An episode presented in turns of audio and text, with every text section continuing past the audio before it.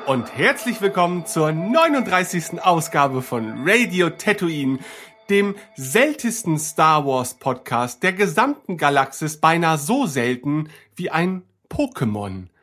Mein Name ist Bisasam Ben und an meiner Seite begrüße ich Tauboga Tim. Hallo Tim. Welche Entwicklungsstufe ist das? Die Mitte? Ich ja, glaube ne? schon. Erst kommt ja, Taubsi, okay. Tauboga und dann kommt Tauboss. das habe ich noch vor mir. Aber die Viecher sind überall. Ja, das stimmt. Das ist so die Massenware unter den Pokémon eigentlich. Deswegen passt die Allegorie mit selten eigentlich überhaupt nicht, aber mach es jetzt nicht kaputt, bitte. Ah, hat sie je gepasst? Nein. Okay. Nein, nein, nein, nein. Okay. Wir sind nicht allein, Tim, sondern wir haben einen dunklen Weggefährten, Jungglut Jörg. Hallo. Jörg. Schönen guten Abend. Ich bin kein Pokémon. Ja, das auch gerade. Warum nicht? Doch, Jungglut. Ach so, oh, okay. Ja, damit habe ich mich offenbart, dass ich da keine Ahnung von habe. Ja, einen ja, schönen guten ich, Abend. ich kannte das Pokémon auch nicht. Ich habe mir einfach eine al alphabetische Liste ähm, angeguckt und bei J war die Auswahl sehr gering. Deswegen okay. müssen wir alle jetzt mit Jungglut leben. Sehr gerne, sehr gerne. Ja. Wir müssen auch damit leben, dass äh, in den vorangegangenen Tagen sich eine Veranstaltung ereignet hat, die den Namen Celebration Europe trägt und vage mit dem Thema zu tun hat, über das wir hier regelmäßig sprechen, nämlich Star Wars. Äh, und wir müssen auch damit leben, dass es einen neuen Trailer zu Rogue One gab, den wir vielleicht nie sehen werden. Ist das richtig, Jörg? Oh, jetzt gehst du ja hier mit den, mit den ja, aber wirklich, ne, haben wir keine guten Nachrichten. Naja, das ist nur eine Vermutung von mir, weil ich fast glaube, dass dieser Trailer tatsächlich speziell für die Celebration war. Also wir haben ihn ja auch im Stream nicht sehen dürfen und ähm, es gab ja dann äh, ja wenig schön anzuschauende Leaks die aufgrund des Inhalts mich vermuten lassen, ah, vielleicht, ähm, wenn wir dann irgendwann einen weiteren Trailer sehen, sieht der dann nochmal ganz anders aus, weil doch viel altes, altes Material enthalten war. Aber vielleicht kommen wir da später zu. Mich würde interessieren, ja. ne, wir hatten jetzt dieses Celebration-Wochenende. Ähm, zwei Fragen. Erstens, wie habt ihr an dieser Celebration teilgenommen? Und zweitens, warum wart ihr nicht persönlich da? Das klingt nach einer klassischen Bandfrage. Was? Äh, ich habe selbstverständlich an dieser Celebration durch Star Wars Union teilgenommen. Ähm, in Form von äh, informativen Artikeln und Beiträgen und auf Twitter hatte ich im Prinzip auch so eine Dauersuche auf das Hashtag äh, laufen und so habe ich versucht am Ball zu bleiben, während ich mich mit Teilen meiner Familie fürchterlich betrinken musste. Deswegen ähm, ja war ich nicht immer so am Ball, wie es gerne sein wollte. Ähm, ja, und das war so mein Weg, äh, dem Ganzen zu folgen. Ich habe immer noch die Hoffnung, dass vielleicht was kommt, aber ich glaube, diese Hoffnung äh, ist unbegründet. Ähm, ich weiß nicht, ob ich wirklich unterwältig bin, denn es gibt ja dann doch ganz interessante Neuigkeiten aus dem Star Wars-Universum zu berichten. Ähm, aber ich denke mal, wie Tim habe ich auch auf den großen neuen Trailer zu Rogue One gewartet.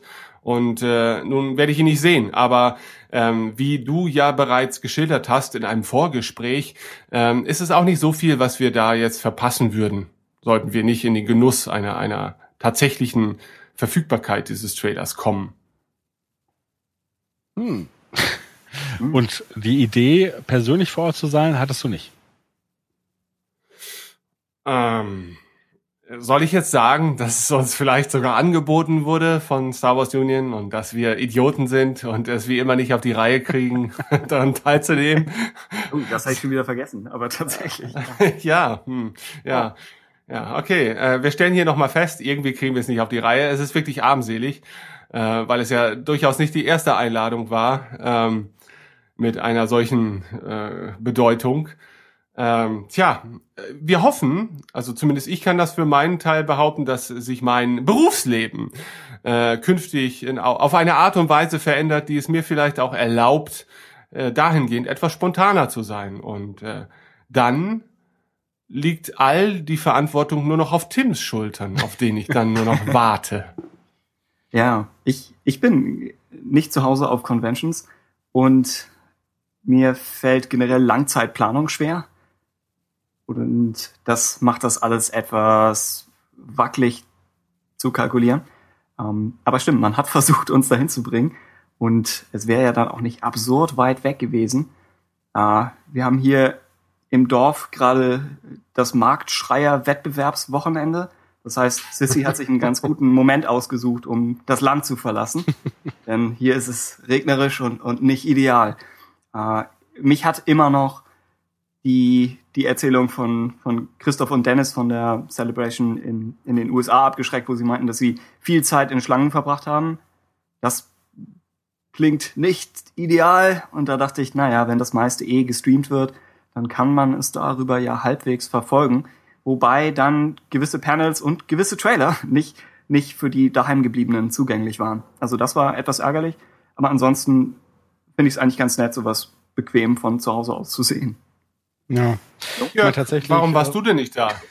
ja, ich hatte das tatsächlich vor. Also meine Convention-Historie ist ja doch ein bisschen, aber wenn auch nicht viel üppiger. Ähm, lange Jahre habe ich das genauso gehalten wie ihr, dass ich da so ein bisschen ich hatte auch, glaube ich, so ein bisschen Vorbereitung. Ich dachte so, ah, okay, das ist dann so ein Neut-Wochenende und so oder so und bin dann irgendwann mal zu einer JediCon gefahren und war da dann ziemlich geflasht aufgrund der Atmosphäre. Ähm, ich bin jetzt überhaupt kein Mensch, der, also ich bin weder in einem Kostümclub äh, noch äh, interessiere ich mich für Autogramme und das ist ja für viele auch immer so etwas Besonderes, dann die Stars zu treffen und sich ähm, eine Autogramme zu holen. Äh, das waren alles so Dinge, wo ich so dachte, okay, das sind so Hauptbestandteile, die ich nicht mitmache, aber äh, habe mich dann eines Besseren belehren lassen, dass man doch auch ähm, aus anderen Gründen viel Spaß dabei haben kann. Und nach den, nach mehreren Jedi-Cons habe ich dann halt, als die Celebration in Deutschland war, natürlich gesagt, okay, ob das nochmal wiederkommt, das weiß man nicht, das muss ich wahrnehmen und äh, war von der auch ziemlich begeistert. Und insofern hatte ich mir danach auch vorgenommen, okay, äh, die Celebration, äh, ne, man muss sich jetzt steigern, ne, das heißt das nächste Mal Amerika und das wäre ja auch dann Anaheim gewesen, da hatte ich aber tatsächlich terminliche Probleme und dann kam London. Das war dann natürlich dann jetzt nicht die größere Nummer Amerika, aber eigentlich vor der Haustür. Äh, und da war es dann so ein bisschen so, dass zum einen, ich hatte die dekadente Erfahrung gemacht, äh, in Essen ein VIP-Ticket zu haben, mit dem man dann, sag ich mal, an der Schlange vorbeilaufen konnte und solche Geschichten. Das ist, äh, also im Vorfeld fühlte ich mich da doch so ein bisschen dekadent und meinte, ah, so viel Geld für sowas auszugeben. Aber ich habe das so als Urlaub gesehen und habe dann aber die Erfahrung gemacht, dass das sich absolut gelohnt hat und versuchte das dann auch für Anaheim, beziehungsweise für, nee, wir sind ja schon einen Schritt weiter, für London zu bekommen, aber das war unmöglich. Und da war ich so ein bisschen von gedownt und dann plötzlich war irgendwie ein Tag ausverkauft. Und dann sagte ich, nee, okay, ähm, wenn, dann würde ich diese ganze Packung nehmen und wollte das dann nicht oder schob das so hinaus, obwohl ich sogar schon ein Hotelzimmer hatte. Dann hätte es noch die Möglichkeit gegeben, über Star Wars Union ähm, ne, zu fliegen. Aber dann kam so Force Awakens und irgendwie hatte ich dann beschlossen, nein, dieses Jahr schaue ich mir das dann auch im Stream an. So war das bei mir. Also, du bist ja nicht viel besser als wir, nur deine, Auf äh, deine Ausreden klingen etwas besser Elaborierter, ja, ja. Ich habe mir da so ein kleines Skript zusammengestellt. Nein, wobei ich wirklich sagen kann, also zumindest habe ich ja die Erfahrung, dass ich sagen kann, ich habe sowas schon mal erlebt und ich fand es toll. Und das kann ich euch wirklich nur ans Herz legen. Macht das mal mit, weil erst dann weiß man, was man verpasst oder wozu man Nein sagt äh, oder wozu man dann doch vollen Herzens Ja sagt. Ja. Hm. Also ich bin nicht menschenscheu. Also ich bin ja eigentlich auch jedes Jahr auf der Gamescom. Ähm, und dazu kann ich mich dann ja auch immer irgendwie aufraffen. Ich, ich weiß nicht, warum ich so ein Problem mit äh, Star Wars Conventions habe, weil die Thematik Star Wars ja nun scheinbar irgendwie in meinem Interessensfeld äh, liegt. Ähm, ja. Aber ich glaube, es ist auch da so, ähm, dass ich die Verantwortung gerne auf Tims Schultern legen möchte. Ich würde da nicht ohne Tim hingehen wollen. Hallo. Warum nicht? Tim, wir sind eine Familie. Oh, okay. Gut. Gib dir einen Ruck. Wir schauen. Was, was ist die, die nächste Convention? Ich kann dich in einem sehr großen Rucksack durch die Gegend tragen. Und du guckst hier und da einfach mal raus. Du bist tatsächlich ziemlich, ziemlich äh, hoch aufragend, ja. Vielleicht könnten wir, könntest du mich über die Schlange hinwegwerfen. Ja. Vielleicht wäre das eine Option, um, um etwas Los, Tim, fang! Ja, aber tatsächlich macht es natürlich nur Spaß, wenn man da mit mehreren ist. Und ich meine, dann macht auch äh, das Warten in der Schlange, äh, dann ist das halt weniger schlimm, ne? Hm. Hm. aber genug von den, von den gegenseitigen Vorwürfen. Was waren denn, was waren denn so eure, eure Highlights von dem, was ihr mitbekommen habt zu Hause? Irgendwas Besonderes? Ja, Jörg, fang du doch mal an. Ja, also meine persönlichen Highlights und ne, ich unterstreiche das persönlich, weil es dann vielleicht Leute geben, die sagen, wie, wie kann, können das die persönlichen Highlights sein? Das waren die ähm, Panels mit Dave Fioni ähm, und das aus zwei Gründen. Ne, das hatten inhaltliche äh, Gründe. Ne, also es gab einmal dieses Panel The Untold Tales of Ahsoka, äh, ne, was dann so ein bisschen ein, ein Rückgriff auf The Clone Wars war. Das passiert es eigentlich auch schon zum dritten Mal. Ich glaube, zum ersten Mal hatte man das auch in Essen. Das ist, da war ja so Clone Wars schon vorbei, kann man sagen. Und da wurde dann schon darüber berichtet, was hätte man noch erzählen können. Und das setzte sich dann fort. Und auch hier hatten wir äh, ja auch wieder da einen Einblick in die in dem Unmaking of the Clone Wars sozusagen. Und dann gab es ja noch das Rebels Panel. Und äh, da werden wir dann auch gleich vielleicht nochmal auf einzelne Dinge eingehen. Aber tatsächlich mag ich es auch sehr, Dave Fioni äh, auf äh, solchen Präsentationen zu zu lauschen und zuzuschauen, weil ich tatsächlich finde, dass er das ziemlich gut macht und er mir das Gefühl gibt, dass er Star Wars tatsächlich ganz gut versteht und äh, auch die richtigen Entscheidungen trifft und eine gute Mischung äh, hinbekommt zwischen dem, was Star Wars erfordert und das, was die Fans sich wünschen. Ja, ich glaube, das ist gerade so in der aktuellen Zeit nach dem Disney-Deal das führt öfters mal zu Kontroversen, auch in diversen Kommentarspalten. Ähm, und, und da bin ich natürlich nicht unbedingt, äh, da gibt es auch Leute, die das anders sehen als ich, die sagen, nee, gerade was Dave Fioni macht, ist überhaupt nicht äh, die richtige Nummer. Ähm, aber wie gesagt, ich bin da sehr auf seinem Kurs und insofern haben die mich sehr hm, versöhnt mit anderen Elementen, wo ich dachte, ah, auf dieser Celebration hätte ich mir mehr erwartet. Na, sei es halt ein Rogue One Trailer oder andere Dinge. Also Dave Fioni und seine Panels. Okay. Tim, hattest du ein äh, Highlight, wenn wir uns jetzt mal auf eins beschränken wollen? Uh, ja, ich würde sagen Thrawn, aber ich würde mich vorher noch Jörg anschließen, was Dave Filoni angeht.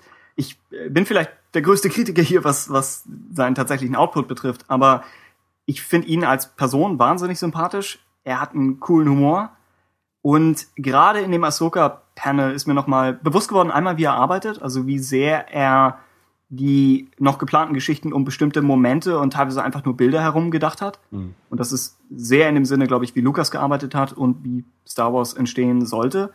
Und mit was für einer Begeisterung auch er darüber spricht, während, während der Saal um ihn herum entsprechend reagiert sagt er eigentlich immer laufen, eh, it would have been great, it would have been great, you would have seen it, it would have been amazing. Und ich glaube ihm das wirklich, dass ja. er da dran hängt und dass ihm das einerseits zu schaffen macht, dass er die Geschichten jetzt nicht so präsentieren kann, wie er das eigentlich wollte, aber dass er trotzdem eine, eine ausreichend gute Beziehung dazu hat, um das so zu präsentieren. Weil es ist ja was, das einen als, als Autor oder als Produzent, denke ich, ziemlich fertig machen kann. Wenn man, wenn man etwas erzählen muss, von dem man sagt, eigentlich hättet ihr das anders erfahren sollen. Und er ist auch, wenn ich da ganz kurz noch was ergänzen darf, ähm, ihm nimmt man ja auch wirklich ab, dass er tatsächlich aus dieser Fanbase stammt. Beziehungsweise, wir müssen ihm das gar nicht glauben, wir wissen das. Ne? Er ist auf Conventions gewesen in Plo Koon-Kostümen. Ne? Und ich sag mal, das ist ja, zieht sich so ein bisschen durch alle, äh, alle Panels, dass immer wieder gesagt wird, alle Leute, die daran arbeiten, die sind, das sind alle Star Wars-Fans. Und ne, da wird es mehrere geben. Bei allen glaube ich das nicht unbedingt. Bei Dave Fioni, finde ich, ähm, ist das wie gesagt, nicht nur glaubhaft, sondern äh, da, da, da können wir von ausgehen, weil da gibt's genug Indizien für. Und wenn er dann ähm, Dinge einbringt, ne, dann, oder wenn er, ne, ich sag mal, das war bei dem, ich glaube, das war auch bei dem Rebels Panel, genau, äh, wo es dann eine Publikumsfrage gibt, dass ja ähm, irgendwelches Rollenspielmaterial eingebracht wurde. Ne? Und da merkt man dann plötzlich, ja, der weiß auch tatsächlich, um was es geht. Ne? Mhm. Oder wenn er irgendwie berichtet, dass äh, Fans ja auch so weit gegangen sind, die verfremdete Stimme von Ahsoka, wie sie in Rebels auftauchte, dann halt über technische Mittel ähm, analysiert haben. Also es war ja nicht bekannt, dass es Ahsoka ist. Und äh, ich glaube, die Schauspielerin von oder die Sprecherin von Sabine, die da war, meinte dann tatsächlich haben das Leute gemacht und er so, ja, ja, klar. Und sie dann so, haben das denn Leute rausgefunden? Er so, nein, ich war auf die vorbereitet. Und sie so, ja, wie bist du denn auf die Idee gekommen? Und, und dann sagt er plötzlich ganz spontan, kommt es raus, ja, natürlich, weil ich hätte das doch auch gemacht. Ich bin auch Fan. Na? Und ja, hm? Und ja, für mich ist Dave Filoni auch wichtig irgendwie, weil er für mich persönlich dann auch so noch ein bisschen der Anker in, in die Prä-Disney-Ära ist. Ne? Da ist, sind natürlich auch noch andere Personalien vorhanden, aber er ist nun mal jemand, der dann doch öfters mal in die Öffentlichkeit tritt. Und ähm, dann gibt er mir immer noch so dieses wohlige Gefühl, ja, es ist ja auch, es ist nicht alles anders geworden, sondern, man kann sich noch ein bisschen zu Hause fühlen. Es sind halt überall stehen neue Möbel, aber irgendwo sitzt dann doch noch der alte gruselige Onkel, äh, der immer noch die gleichen Geschichten erzählt. Also ich, ich finde es schön, dass es Wunderschön gesagt. Ja, also ja. Ich mag ihn sehr. Ja, und es wurde nochmal daran erinnert, dass er zeichnen kann. Also ja. gerade weil er als Chef jetzt von zwei äh, computeranimierten Serien aufgetaucht ist, vergisst man das, aber er kann ja selbst auch zeichnen und, und, und wirklich Concept Art hinlegen und ist dafür bekannt, dass er das oft in irgendwelchen Sitzungen zwischendurch scribbelt. Es wurde diskutiert, dass er ein ziemlich eindrucksvolles Bild aus dem Rebels Staffel 2 Finale auf ein Whiteboard äh, gezeichnet hat und alle Skrupel hatten, es wegzuwischen. Ja. Aber am Ende musste es, weil sie brauchten den Raum. Und dass es ihm selbst eigentlich nichts bedeutet hatte, aber alle anderen dachten, das können wir doch nicht einfach so nicht, nicht mit irgendwas anderem überkritzeln. Ja. Aber ja, das nochmal herauszuheben, dass man vielleicht auch, ich glaube, David Collins hat es als Gag vorgeschlagen, dass man auch von ihm ein Artbook herausbringen könnte. Und eigentlich könnte man. Also warum nicht? Dann sind es eben nur, nur Skizzen und nicht, nicht weiter ausgearbeitete Sachen. Absolut. Wobei es ja durchaus auch ausgearbeitete Sachen gibt. Also er hat auch ähm, Cover von Comics gemacht. Gut, da weiß ich jetzt auch nicht. Äh, wahrscheinlich hat er sich nicht, hat er sie nicht koloriert oder so, das weiß ich jetzt nicht. Und ist nicht sogar in dem The Force Awakens Artbook da nicht auch Fioni-Material drin? Ja, er wird auf jeden Fall genannt. Ja, richtig, richtig. Ja gut, das ist ja eh noch so ein, so ein kleines Rätsel. Also wir haben ihn ja im in diesem sich sogenannten Making-of auf der Blu-ray zu dem Film äh, entdecken können. Jetzt gab es äh, Bilder von ihm, dass er am Set von Rogue One war, glaube ich, oder war es Episode 8? Oh, jetzt komme ich echt durcheinander. Äh, insofern erscheint er doch stärker äh, in diesen Gesamtprozess eingebunden zu sein. Sehr spannend ich glaube mehrfach Rogue One sogar, ja. ja. Er hat noch diese Trading Cards gezeichnet, die auch sehr cool sind vom Design. Und er macht sich ein wenig darüber lustig, dass sie so pseudo-philosophisch und metaphorisch wirken, was sie vielleicht auf ehrliche Art auch sind, aber gleichzeitig kann er drüber lachen. Auch das ja. fand ich einfach sympathisch, so dass er, obwohl er ähm, je länger Clone Wars lief und jetzt auch je länger Rebels lief, obwohl er mehr und mehr in diese mythologischen Aspekte von Star Wars reingeht, betrachtet er das immer noch mit Humor. Ja. Also er sieht es schon noch als, als ein Action-Adventure, das nicht durchgängig völlig ernst gemeint ist. Ja. Das, und ja, spielt gut zusammen mit äh, Sam Witwer und Tia Sirka, die Sabine-Sprecherin, die auch beim Rebels Panel mit dabei war und die als als Schauspielerin ist es immer eine etwas undankbare Aufgabe, glaube ich, neben Autoren und Produzenten zu sitzen, weil du nicht viel über die Staffel sagen darfst, die noch kommt, oder auch nicht weißt, was du alles sagen darfst. Und äh, da dann immer nur mit irgendwelchen witzigen Geschichten vom Set aufwarten kannst, was dann bei, bei Synchronsprechern vielleicht auch eingeschränkt ist. Aber so fand ich sie als, als Persönlichkeit sehr sympathisch und sie hat eine coole Stimme. Und Sam Witwer war auch mehr im, im Rebels Panel auf die, auf die Gags und auf seine Stimme abonniert. Auch das sehr verlässlich, wobei er ja auch wirklich viele Gedanken zu Star Wars hat. Und Absolut. mit denen musste er sich etwas zurückhalten in, in diesem Umfeld. Aber äh, also ich schätze Sam, cool. Hm? Ja, also ich schätze Sam Witwer ja auch sehr. Der Mann ist da wirklich eine Star Wars Koryphäe. Ne? Und mhm. neben seinem ja beruflichen Engagement, das er als äh, Starkiller in den Force Unleash äh, Computerspielen hatten und ja, weil ist die Stimme von Darth Maul und jetzt von vom Imperator ähm, taucht er auch im Fandom halt ziemlich häufig bei Podcasts auf und gibt da sein Wissen zum Besten. Und er ist halt nicht nur, finde ich, eine extrem sympathische Figur, was das angeht, sondern eigentlich ist es so, egal was er sagt, ich kann unterschreiben. Ja, ähm, auch bei ihm habe ich das Gefühl, er versteht Star Wars so, wie ich es verstehe. Das muss man natürlich wirklich relativieren, weil es wird viele äh, Hörer geben, die sagen, ja, ja, aber ich sehe das ja ganz anders als du. Ähm, aber ne, tatsächlich ähm, kann ich mich da sehr mit ihm identifizieren. Und, ähm, und er ist ja auch tatsächlich persönlicher Freund von Dave Fioni und von so ein paar anderen Figuren, die da eine, eine, eine Rolle spielen, wenn es darum geht, wie Star Wars gestaltet wird. Auch ähm, der gute Herr Hidalgo ähm, gehört sozusagen zu diesem Kreis. Ja, also insofern habe ich auch Sam Witwer da sehr äh, geschätzt. Hm. Ja, äh, das Ahsoka-Panel generell zu empfehlen, selbst wenn ihr ja, die, die, Sache ist, wenn man Rebels Staffel 2 das Ende noch nicht gesehen hat, dann sind praktisch am Anfang und am Ende des Panels Spoiler enthalten. Aber die Mitte geht chronologisch durch mehrere geplante Ahsoka Story Arcs durch, die dann mehrere Clone Wars Folgen jeweils äh, erstreckt hätten und die relativ interessant sind. Also es ist, es war für ihre Zeit außerhalb des Jedi-Tempels doch mehr geplant, als ich erwartet hätte, auch ohne, dass sie notwendigerweise über, über Episode 3 hinweggehen. Für den ersten Arc wird sogar ein einzelnes Animatic gezeigt. Für die anderen existierten dann, glaube ich, nur Drehbücher und äh, sehr viele Konzeptzeichnungen, die auch gezeigt werden und die im SEU-Artikel auch nochmal einzeln verlinkt wurden. Und es wäre nochmal ans Eingemachte gegangen. Einiges sind zwar nur in Anführungszeichen Kopfgeldjäger oder Schmugglergeschichten, was man eben so erwarten würde, sobald, sobald man den Tempel verlässt und in, in Level 13, 13 unterwegs ist. Aber ab dann wäre es in die Tiefen von Coruscant gegangen zu, zu äh, Sith-Material, das da unten rumschlummern mag.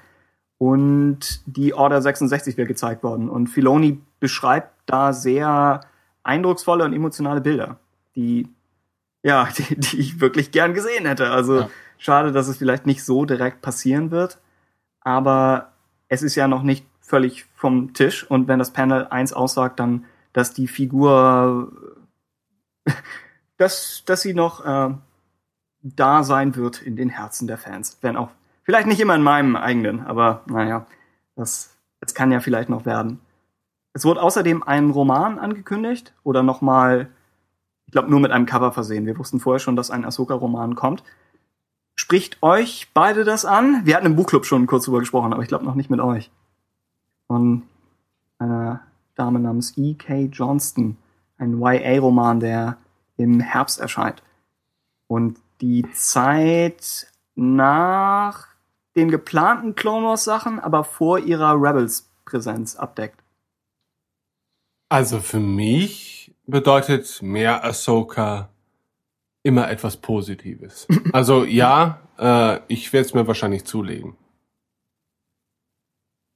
Okay, Jörg?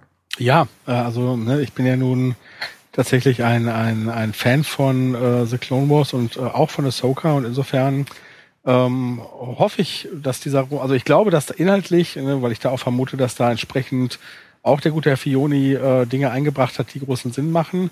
Bleibt noch die Frage, ob die Autorin das auch entsprechend umsetzt, aber ich habe da große Hoffnung. Nee, ich freue mich. Hm? Ja, genau. Könnte, könnte cool werden. Wir hatten ja schon mit Dark Disciple, ähm, da war es natürlich dann wirklich eine Aufbearbeitung oder Aufarbeitung von ähm, Drehbuchmaterial, was existierte ein Roman des neuen Kanons, der, der mir sehr gut gefallen hat. Gut, der war eigentlich, könnte man fast sagen, gehörte er noch so zum, zum alten Kanon, aber ne, egal, wie man das jetzt sehen möchte. Äh, der hatte ein, zwei Schwächen. Ihr habt im Buchclub das fantastisch herausanalysiert, aber insgesamt war es für mich äh, eine ganz positive Erfahrung und auf was ähnliches hoffe ich bei dem Ahsoka-Roman. Ja. Äh, Dankeschön, ja. Äh, wir würden das noch vielleicht noch zur Verfügung stehende Ahsoka-Material dann wahrscheinlich auch in unseren Clone Wars-Diskussionen ansprechen ja. können, wo wir einen zunehmend größeren Teil eigentlich in diese äh, Clone Wars Untold-Sachen stecken müssen. Denn ich habe neulich drüber nachgedacht, wie viele Serien mir einfallen, wo so viel, was hätte sein können, Material veröffentlicht wurde und hatte nicht wirklich was. Meistens sagen Autoren, oh, hätten wir noch eine Staffel bekommen, dann hätten wir das und das gemacht. Aber nur bei einer, bei einer animierten Serie ist wirklich in die Zukunft hinein schon sehr viel Material auch fertiggestellt worden. Das heißt, der einzige Vergleich wäre wahrscheinlich die Live-Action-Serie, äh, wo, wo uns noch 50 Folgen äh, in irgendeinem Regal entgangen sind bisher. Also das mag noch kommen, aber ansonsten könnte man schon ein komplettes Artbook damit füllen, was, was zu Wars noch alles geplant war. Absolut. Drehbuchtechnisch von der Entwicklung waren sie bei Staffel 8, ne? Ja. Das ist schon, Oh.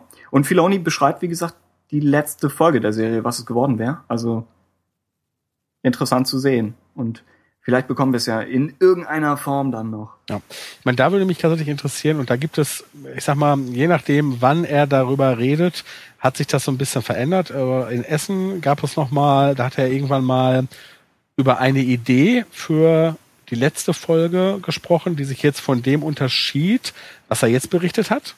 Und ich glaube, mhm. das, was er in Essen sagte, war wirklich halt irgendwann mal eine Idee. Und das, was er jetzt präsentiert hat, war die aktuelle Idee. Ähm, und trotzdem frage ich mich, okay, war das, ähm, ja, wie soll ich sagen, schon konkret geplant, tatsächlich für den Abschluss der achten Staffel? Also hatte man die achte Staffel wirklich dann als Endstaffel gesehen? Oder war das immer noch ein Konzept, wo man sagte, wir können das aber auch verschieben? Aber gut, das werden wir nicht. Man sich Clone Wars ja auch lange zeitlich nicht genau festgelegt hat, wann sie nun spielen. Ja. Also sie haben sich visuell den Filmen angenähert, Episode 3 dann. Sie hätten immer noch sagen können, oh, wir haben noch ein halbes Jahr Krieg vor uns. Oder sie hätten auch sogar, das wäre ja für einen Herrn Lukas nicht ungewöhnlich gewesen, also sie hätten ja sogar den Anschluss an Episode 3 machen können und danach noch eine Staffel unerzählte Geschichten sozusagen, die zwischendurch passiert sind. Äh, oder gerade die Phase zwischen Episode 2 und dem Beginn von The Clone Wars, das hätte man ja auch noch aufarbeiten können. Stimmt. Oder natürlich die Dark Times. Die ja. ja auch noch nicht so. Ja gut, dann hätte man es nicht mehr The Clone Wars nennen können, ne? Ja, stimmt. Zugegeben. Hm. Also, das ist Clone Wars und das ist der Ahsoka-Roman. Sind wir, sind wir immer noch bei den Highlights? Ja, ben hat überhaupt gar nicht seine ben Highlights erwähnt, oder? Ja. Nee, nee, nee, nee. Tim hat mich wie so häufig unterbrochen und äh, Erinnere mich schon nicht dran, aber es klingt glaubhaft. Ja. ja okay. klingt nach etwas, das ich tun würde. Sorry. Äh, tatsächlich ist auch äh, in meinem Fall Thrawn äh, das Highlight gewesen äh, auf dieser Celebration und äh, deswegen können wir das ja gleich auch als Anker für das nächste Thema verwenden oder wollt ihr noch was zu der Clone Wars, Ahsoka. Filoni Geschichte erzählen? Hau rein. Ja, was soll ich sagen? Also Thrawn, äh, Großadmiral Thrawn, bekannt aus der Thrawn als Thrawn-Trilogie bezeichneten Romanreihe von Timothy Zahn äh, namens Erben des Imperiums, die dunkle Seite der Macht und das letzte Kommando hat ja in den vergangenen Monaten ein eher ja, uneindeutiges äh, Schicksal gefristet, weil keiner sich so sicher sein konnte, ob die Figur überhaupt noch Teil des offiziellen Kanons ist. Und man musste ja eigentlich davon ausgehen, dass sie es nicht mehr ist. Was natürlich ein bisschen schade ist, weil äh, es sich bei Thrawn dann halt eben doch um eine Figur handelt, die doch äh, ja vielseitige Faszination ausgelöst hat und auch in meinem persönlichen Fall, auch wenn ich jetzt die Thrawn-Romane gar nicht so toll finde und sie auch gar nicht zu meinen Lieblings-Star Wars-Romanen zählen, die Figur war für mich immer schon sehr interessant, interessant und spannend. Ich kann nicht mehr reden. Ähm, und nun erfahren wir die Bestätigung in Form eines, äh, ja, einer Information zu Staffel 3 von äh, Rebels und äh, ja, nun sollten wir, wenn wir jetzt über künftige Episoden von Rebels reden oder von Staffel 3, vielleicht darauf hinweisen, dass wenn man denn Rebels nicht äh, ja zum jetzigen Zeitpunkt, soweit es geht, verfolgt hat, also sprich Ende Staffel 2, dann könnte das mitunter vielleicht auch etwas spoilerlastiger werden. Ähm, wobei wir vielleicht versuchen werden, die großen Spoiler von Staffel 2 zu vermeiden, denn eigentlich muss man ja gar nicht darauf eingehen. Also ich finde es sehr spannend. Ich bin gespannt, ob das, was wir von Thrawn zu sehen bekommen, sich mit dem deckt, was wir durch die Bücher kennen.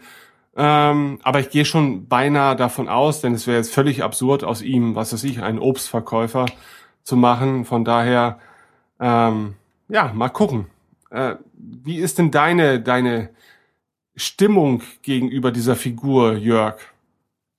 Also es wurde ja schon ein bisschen von Fioni im Vorfeld angeteasert. Es gab ja, ich weiß nicht, das über Twitter gemacht, diesen äh, Spruch, ähm, Legenden werden real. Und dann, nee, ich glaube, was er gemacht hatte, war, dass er ein Foto eines Buchrücken, also des Spines eines alten Buches abfotografiert hatte. Man sah eigentlich nur den verschlissenen, das verschlissene Star Wars Logo und viele haben direkt gesagt, das ist äh, Erben des Imperiums.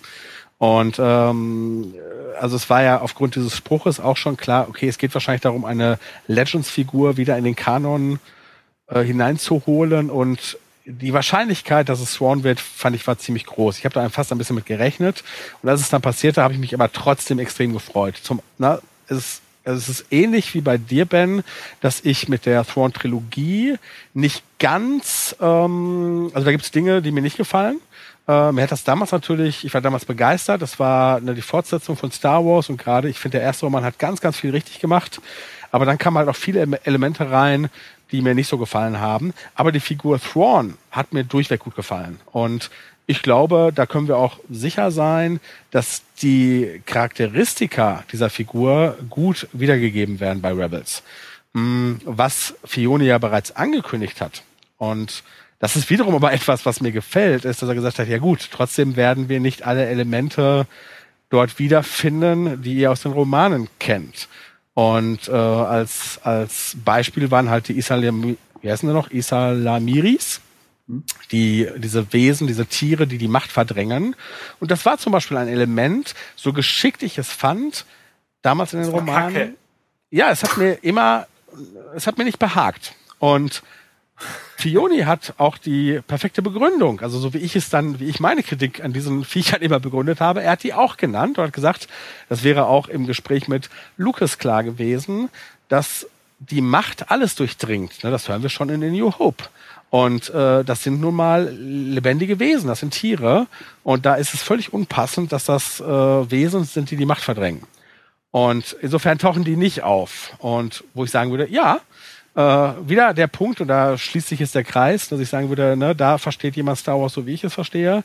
Der entscheidet sich für das Richtige, nämlich für einen Thrawn, entscheidet sich aber gegen solche Elemente, die vielleicht nicht so passend sind. Und trotzdem macht er eine ehrfurchtsvolle Verbeugung. Äh, man kann das sehr schön in diesem Trailer sehen. Wenn Thrawn auftaucht, steht er vor einem Wandfresko, das halt zwei salamanderartige Viecher an der Wand hat. Die, und die Aufnahme ist halt so, dass diese Salamander im Prinzip auf seinen Schultern liegen. Ich meine, er steht vor dieser Wand, aber ne, das war dann nochmal eine sehr schöne Hommage an das Original. Und ja, insofern perfekt. Und ich war sehr erfreut. Tim. Ja, äh, ich, ich schließe mich dem insofern auf jeden Fall an, dass, dass es cool zu sehen ist, wenn Filoni noch den Lukas-Einfluss etwas weiter trägt in den, in den neuen Kanon, dass er wirklich als, als sein, sein Botschafter oder vielleicht sogar Agent im, im neuen Kanon arbeitet.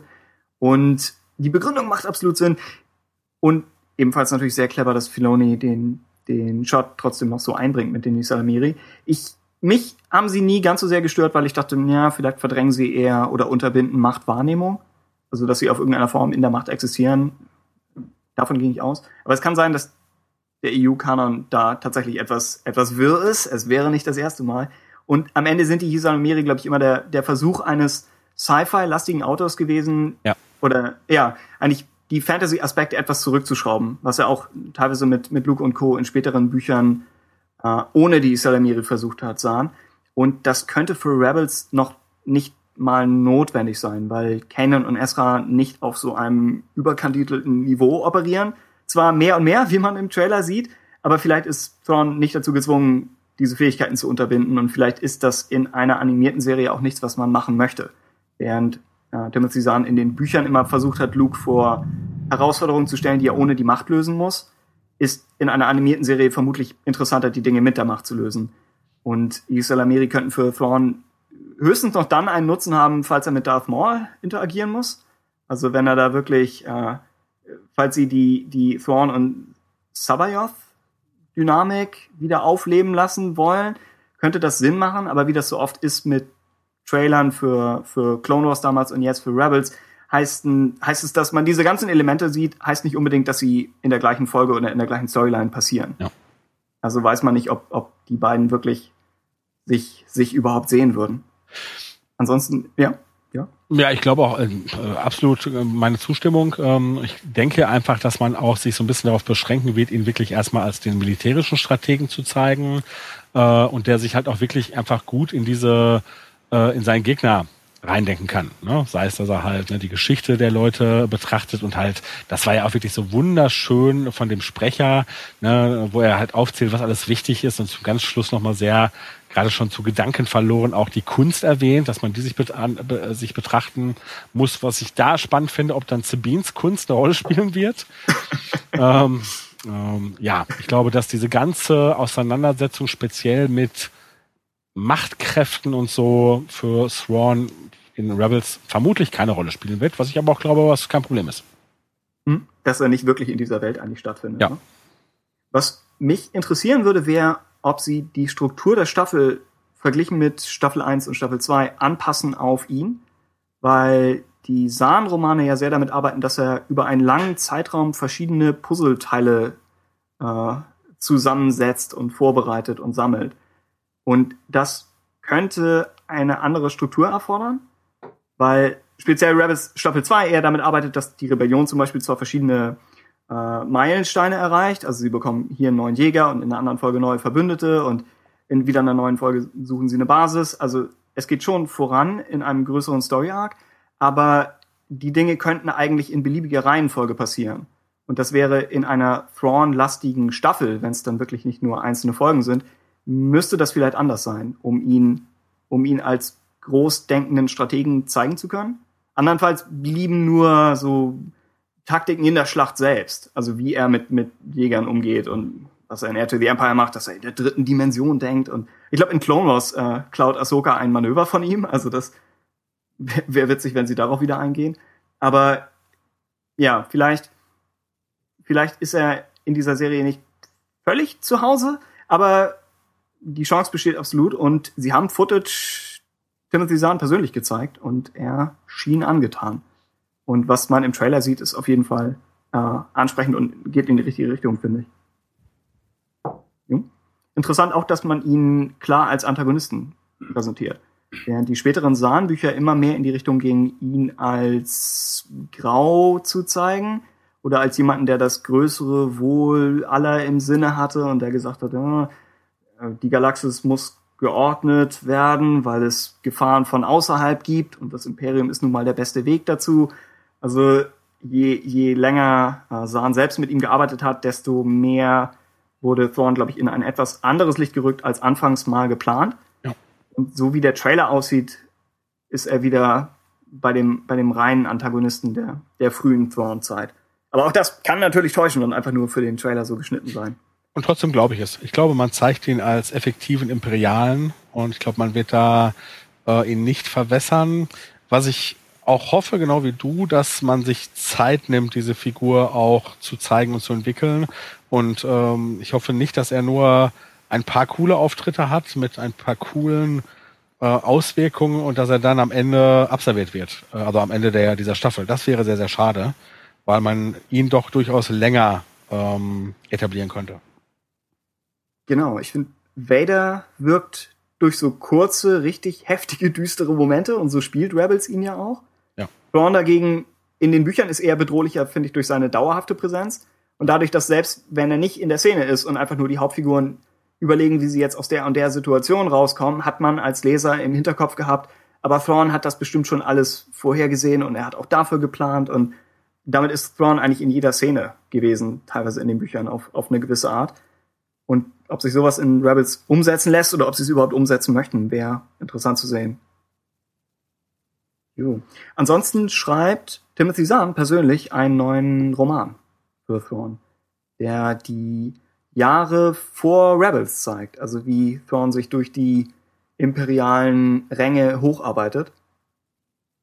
Damit keine direkte Überschneidung zwangsläufig mit dem existierenden Kanonmaterial, wobei wir da immer nur äh, wir, wir sehen seine Anfangszeit bei seinem Volk und dann sehen wir ihn, glaube ich, schon nach Endor. Ich glaube, es gibt nicht so viel aus, aus der Zeit unter dem Imperator, was wirklich direkt in einem Roman gezeigt wird. Also wäre wär interessant zu sehen, wie viel, wie viel Timothy Zahn dann wieder aus, aus dem, aus dem äh, Schatz an, an Dingen hervorholt, die er damals schon etabliert hat. Ob er ähnlich wie, wie James Lucino das in den Tarkin-Roman gemacht hat, ob er sagt, wie kann ich dafür sorgen, dass möglichst viel wieder Kanon werden wird, oder ob er tatsächlich sagt, äh, jetzt habe ich eine zweite Chance mit dieser Figur, vielleicht gehe ich in eine etwas andere Richtung.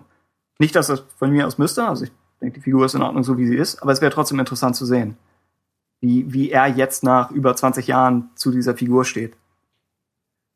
Ja, ich finde es auch spannend. Ähm, ich glaube, es macht auch Sinn, so einen Roman in dem Fall äh, voranzustellen, weil ne, diese Figur wird halt gelauncht Und genau das, was du sagst, ähm, ne, welchen Weg Sahn da jetzt nimmt, ähm, ist spannend. Natürlich, das darf man nicht vergessen, man wird ihm natürlich ein bisschen auf die Finger schauen. Und äh, ich sag mal, damals bei der Thrawn-Trilogie hatte er ziemlich freie Hand. Äh, und ähm, es wird sich auch zeigen, wie er jetzt in so einem stärkeren Korsett das hinbekommt. Ähm, äh, ja, aber ich bin da ganz zuversichtlich, dass er, also dieses Video, das sie eingespielt haben, fand ich auch hübsch. Ist natürlich ein bisschen so, dass der Mann natürlich grundsätzlich sich freut, wenn er, er an, an Arbeit ist. Und insofern wird er sich da nicht so schlecht äußern. Aber ich habe auch ein Panel mit ihm gesehen auf der NorisCon und da war das wiederum auch sehr glaubhaft, dass er sagte, ja, äh, natürlich hat er seine speziellen Vorstellungen, seine eigenen Vorstellungen, was seine Figuren angeht. Äh, und wenn andere Leute seine Figuren benutzen, und das war ja früher auch im, im EU so, dass Mara Jade und Thrawn ähm, wieder benutzt wurden, äh, dann ist er ja nicht immer so ganz einverstanden damit. Aber grundsätzlich war er da schon sehr zufrieden. Und gerade wenn die Sachen eine Stufe höher gingen damals, ne, das heißt Sachen, ähm, zum Beispiel, du hattest es gerade erwähnt, die Mark Sable-Strategie, die in äh, The Clone Wars gebracht wird, das freut ihn schon sehr. Und ähm, insofern glaube ich schon, dass er da wirklich sehr positiv von angetan ist, dass diese Figur weiter Bestand hat. Und äh, ich hoffe wirklich, dass er sich da Mühe gibt, dass jetzt also dass er, dass er wirklich die relevanten und guten Dinge beibehält und sich ansonsten gut anpasst. Weil ich glaube, er ist ansonsten nicht so dafür bekannt, dass er ein guter Teamplayer ist. Damals äh, in den Anfängen des modernen EU tat er sich ja ein bisschen schwer, sich äh, mit, mit dem Comic-Universum zum Beispiel zu verzahnen. Also man hatte ja ursprünglich vor, äh, Dark Empire äh, mit, äh, also zumindestens das sahen auch in äh, der Thrawn-Trilogie entsprechende an Wandlungen macht äh, und irgendwelche äh, Bemerkungen dazu und das hat er tatsächlich abgelehnt. Ähm, ich denke mir aber jetzt, ja, ich bin, ich bin zuversichtlich. Also ich will das einfach, dass das gut wird. In irgendeinem späteren Sahnbuch sagt Mara Jade nochmal, dass sie nicht sicher war, ob das wirklich ja. der Imperator ist, der da in, in Dark Empire zurückgekehrt ist. Also und zusätzlich hat, hat Sahn sich in seinen Romanen immer sehr in seiner eigenen Blase von Figuren und ja. Schauplätzen bewegt. Das ist nicht die, die Verzahnung, die man bei Lucino zum Beispiel hat. Aber ich finde, der, der letzte Thrawn-Roman, den er geschrieben hat, dann, meine Outbound, Outbound Flight, den fand ich noch relativ gut für einen, für einen späten Zahn-Roman. Also ich würde ihn aus der Erinnerung empfehlen. Während ich dann eher fand, dass die, die Romane Allegiance und Choices of One, dass die ein bisschen abgebaut haben. Nicht mehr so ganz so interessant waren oder nicht so viel Neues hatten. Das wirkte dann eher etwas als ob jetzt, wo, wo Timothy Zahn nicht mehr auf der großen Bühne spielen konnte, durfte und auf kleinere Scharmützel mit kleineren Figuren beschränkt war oder schon mit Han Duclair, aber nichts Wichtiges in ihrem Leben, hat er sich vielleicht nicht so richtig herausgefordert gefühlt. Wobei ich den Scoundrels-Roman nicht gelesen habe von ihm. Also ich weiß nicht, ob was sein tatsächlicher letzter Star Wars-Roman, was uns das sagen könnte über, über den Punkt, an dem er gerade so als Autor eben ist. Aber ja, überhaupt, dass er wieder was schreibt, ist, finde ich, eine schöne Sache. Und auch so wie das Buch vermarktet wird, richtet es sich sehr an Fans. Ja. Ich glaube nicht, dass jemand, der nur so in, entfernt mit Star Wars zu tun hat oder der rein die Filme mag und sich nicht weiter damit beschäftigt hat, dass der dieses weiße Cover mit dem blauen Typen drauf sieht, Schriftzug Thrawn, dass er denkt, oh ja, das sollte ich lesen. Vielleicht ist er über, über den Kern des Fandoms hinaus bekannt, mehr als, als andere Figuren. Aber das Cover ist trotzdem nicht so universell an alle gerichtet wie die üblichen Typ mit Lichtschwert-Cover. Also könnte fast was von einem, von einem Plagueis-Roman oder so haben, wo, wo ein Buch klar für, für den, den harten oder den, mit den mittleren harten Kern der Fans geschrieben wurde. Ja. Ja. Das wäre, das wäre Thrawn. Also optimistisch, alle Daumen hoch. Und wie gesagt, für mich so das, das Highlight aus der Celebration.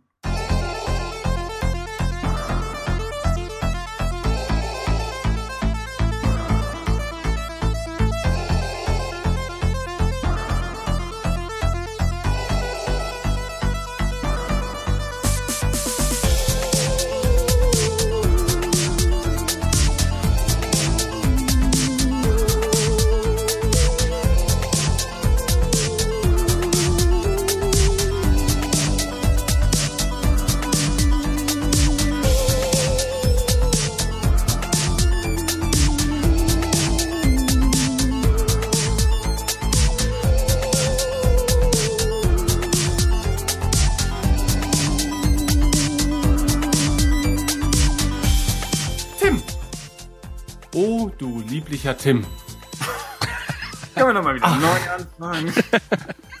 nein, nein, nein, nein, nein, nein. Mhm. Äh, auch du bist jemand, dem äh, ein weiteres Panel sehr im Gedächtnis geblieben ist. Du hast auch einfach fragen können, Tim, was war noch? Und dann hätte ich gesagt, ah ja, hier das Archäologie-Panel.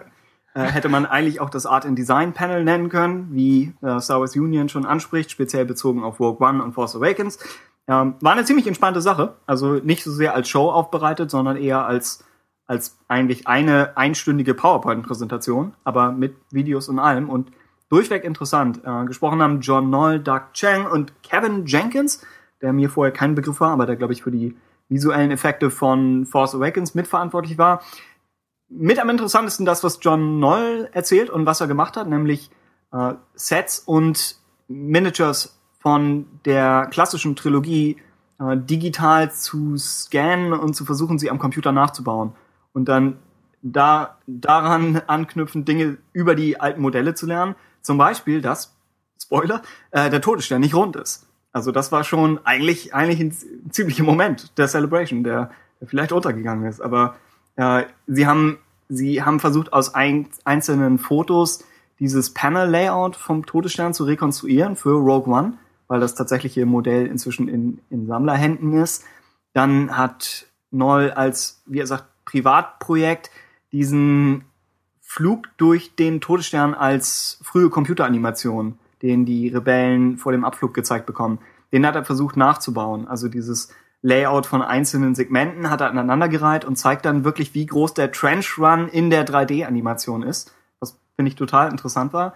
Ebenso sagt er, sie haben sie haben, um neue Star Wars Modelle oder um, um neue Schiffsmodelle für jetzt die kommenden Filme zu bauen, haben sie sich angeschaut, wie wurden die alten erstellt? Und die Antwort ist durch winzige Teile von existierenden Modellkits unter anderem. Und das heißt, sie haben diese Bauteile genommen, am Computer nachgebaut und sich daraus eine, eine Bibliothek an, an winzigen Einzelteilen gesammelt, die sie dann auf Schiffe draufpappen können, um Details hinzuzufügen, die passend sind zu den alten. Auch das fand ich einfach sehr clever gemacht und nichts, nichts, wo man so groß drüber nachdenken würde. Äh, Doug Chang sagt ein bisschen was zu Miniaturen in den Prequels. Überhaupt toll, die Prequels wieder dabei zu haben in der, in der Celebration. Und ansonsten nichts, was man jetzt vorher noch gar nicht wüsste, glaube ich. Nur, dass es einfach viele Miniaturmodelle gab. Und sonst sind es so die klassischen Geschichten, die, die äh, Wattestückchen äh, beim Podrennen, die eingesetzt wurden, um die Massenszenen zu simulieren. Kennt man, glaube ich, als, als, als Legende im Fandom inzwischen aber auch das wird nochmal thematisiert. Und dann besagter Kevin Jenkins, der am Ende über die Effekte in TFA spricht, was jedoch relativ konventionell ist. Also wer schon mal ein, ein vorher-nachher Effects-Reel von irgendwelchen großen äh, VFX-Studios gesehen hat, es ist ungefähr das, nur in länger und nochmal mit etwas mehr Erklärung hinterlegt. Also das ist das letzte Drittel des Panels und vielleicht nicht ganz so interessant wie das davor, aber dafür natürlich umso aktueller und nochmal wieder mehr Making-of-Einblicke in TFA. Also ja, am Ende eine Stunde lang und ich würde sagen, es lohnt sich.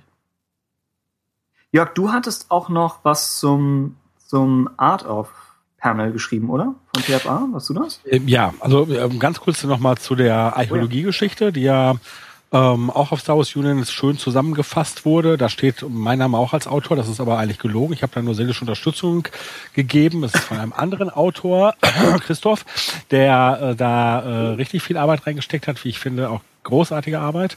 Äh, und mir hat dieses Panel nämlich auch sehr gut gefallen. Ne? Du hast schon eigentlich die wichtigen Dinge herausgestellt. Ich finde auch, dass ähm, es durchaus nochmal Sinn macht, einem nachwachsenden Publikum auch aufzuzeigen, wie es ganz früher war, wie es aber auch in den Prequels war. Heute haben wir ja so ein bisschen, der Zeitgeist äh, lässt ja gerne dann so, ja, so eine Sicht aufkommen. In den Prequels war ja alles CGI, was ja so nicht stimmt. Und dass so ein Panel das dann nochmal aufzeigt, finde ich eigentlich ähm, auch ganz sinnig und löblich. Ähm, bei dem The Art of the Force Awakens Panel, ähm, da waren wenig ganz neue Sachen dabei, wenn man bereits das Buch kennt, ähm, das ja auch im Buchclub äh, schon behandelt wurde. Ähm, ich fand es nochmal sehr interessant, weil das äh, klang im Buch an und ihr hattet das auch erwähnt und ich war da so ein bisschen unsicher, wie es sich da wohl verhält, dass sie wirklich eine Phase hatten, in der sie ins Blaue hinein konzeptioniert haben. Für mich ist so ein bisschen schwer, diese Phase genau oder die, oder die einzelnen Phasen voneinander abzugrenzen. Ne? Weil wir wissen ja, dass es äh, die Lucas-Treatments gab und dass dort äh, zu diesem Zeitpunkt wohl auch Lucas schon bereits äh, an Konzepten, also auch an Konzeptmaterial, also ähm, Konzeptgemälden oder Konzeptartwork ähm, halt arbeiten lassen. Und ich weiß jetzt nicht, diese Phase des ins Blaue hinein äh, arbeiten wann begann die? Und für mich klingt es so, die begann im Prinzip in dem Moment, als Disney gesagt hat, nein, wir machen die Treatments nicht, wir brauchen was ganz Neues, wir haben noch kein neues Drehbuch, also entwickeln wir das auf mehrerer Ebene und auch äh, das Art Department darf jetzt mal kreativ werden. Und das wird ganz schön beschrieben, dass sie wirklich in dieser Phase des ins Blaue hineinarbeiten im Prinzip alle Verrücktheiten begehen durften. Und ähm, dass sie halt noch nicht wussten, welche Figuren sie wirklich am Ende im Film haben würden. Ne, das heißt, dass sie auch da mh, ja, sich ihre eigenen Geschichten im Prinzip um diese Figuren her, äh, erdacht haben. Und ähm, dann gibt's halt einfach nochmal so Momente, wo deutlich wird, welchen Einfluss äh, Abrahams ausgeübt hat. Und da fand ich zumindest sehr schön, äh, dass Doug Chiang äh, erwähnt, dass er sehr lange an dem Design für Kylo Rens Lichtschwert gearbeitet hat. Und der Durchbruch kam dann, als ähm, Abrams sagte, ja, er solle sich brutzelnden Speck vorstellen, einfach nur hundertfach verstärkt. Und äh, wenn man dann, sage ich mal, die Klinge im Film sieht, dann ja, hat man einen Eindruck davon, was da tatsächlich dann Klick gemacht hat. Ähm, ja, fand ich äh, ne, nicht, also das Archäologie-Panel fand ich deutlich ergiebiger, aber auch das Art of the Force Awakens hatte seine kleinen Momente, ja. Okay. Meine Güte. Also, da gab es dann ja aber noch dieses eine große Ding, was wir jetzt so langsam mal ansprechen sollten. Ähm, es wurde da ein Trailer zu Rogue One gezeigt. Aber nur für ausgewählte Leute, nämlich die Anwesenden. Aber Jörg, ich habe gehört, du hast da Einblicke, die wir uns nur schwerlich vorstellen können. Nein, also Einblicke wäre jetzt wirklich zu viel gesagt, äh, weil auch ich habe ja nur den Stream verfolgt und mm, es gab dann Beschreibungen von Leuten, die vor Ort waren und wie das dann so. Brauchst du diesen Leuten? Ähm, naja, ich ergänze jetzt noch, es gab dann, mh, mm, im, was im Internetzeitalter üblich ist, äh, zwei abgefilmte Versionen. Und ähm, die habe ich mir tatsächlich angeschaut und das ist nicht unbedingt ein Genuss, Hinzu kommt, dass die erste geleakte Fassung sozusagen tatsächlich kaum die Leinwand zeigt äh, und äh, erst bei der zweiten man so ein bisschen mehr sieht. Ähm, wollen wir jetzt direkt auf dieses, äh, auf, auf das, was man da sehen konnte oder nicht sehen konnte, eingehen oder wollen wir ganz kurz erstmal nochmal über das Panel sprechen, wie unsere Eindrücke da waren?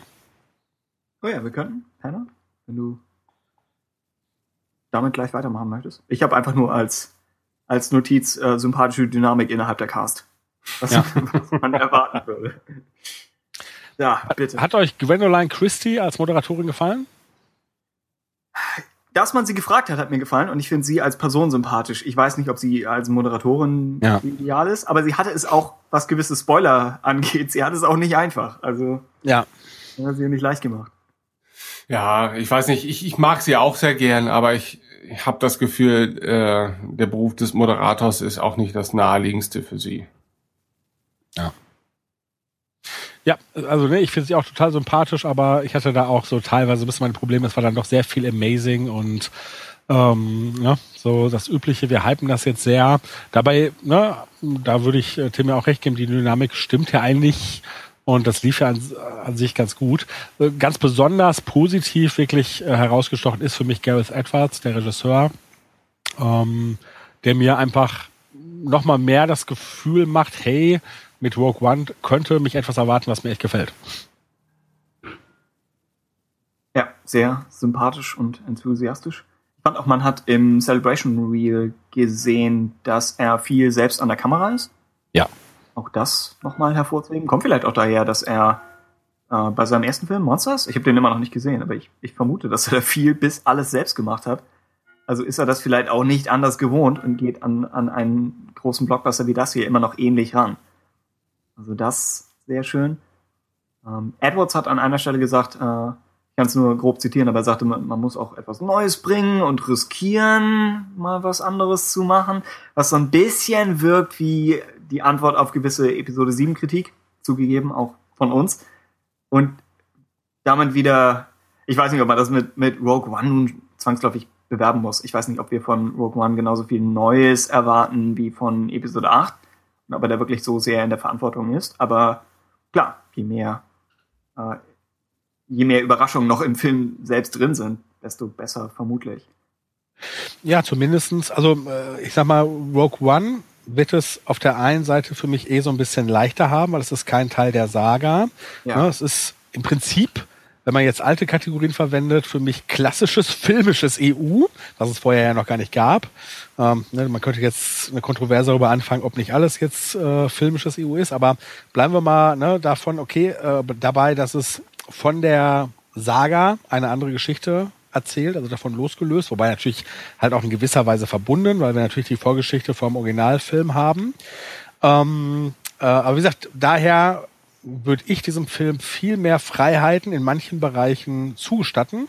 Äh, auf der anderen Seite darf der halt auch viele Dinge wiederholen, weil er natürlich die direkte Vorgeschichte von A New Hope ist. Das heißt, wenn sich dort äh, Retro-Charme ausbreitet in massiver Weise, habe ich da ja überhaupt nichts gegen.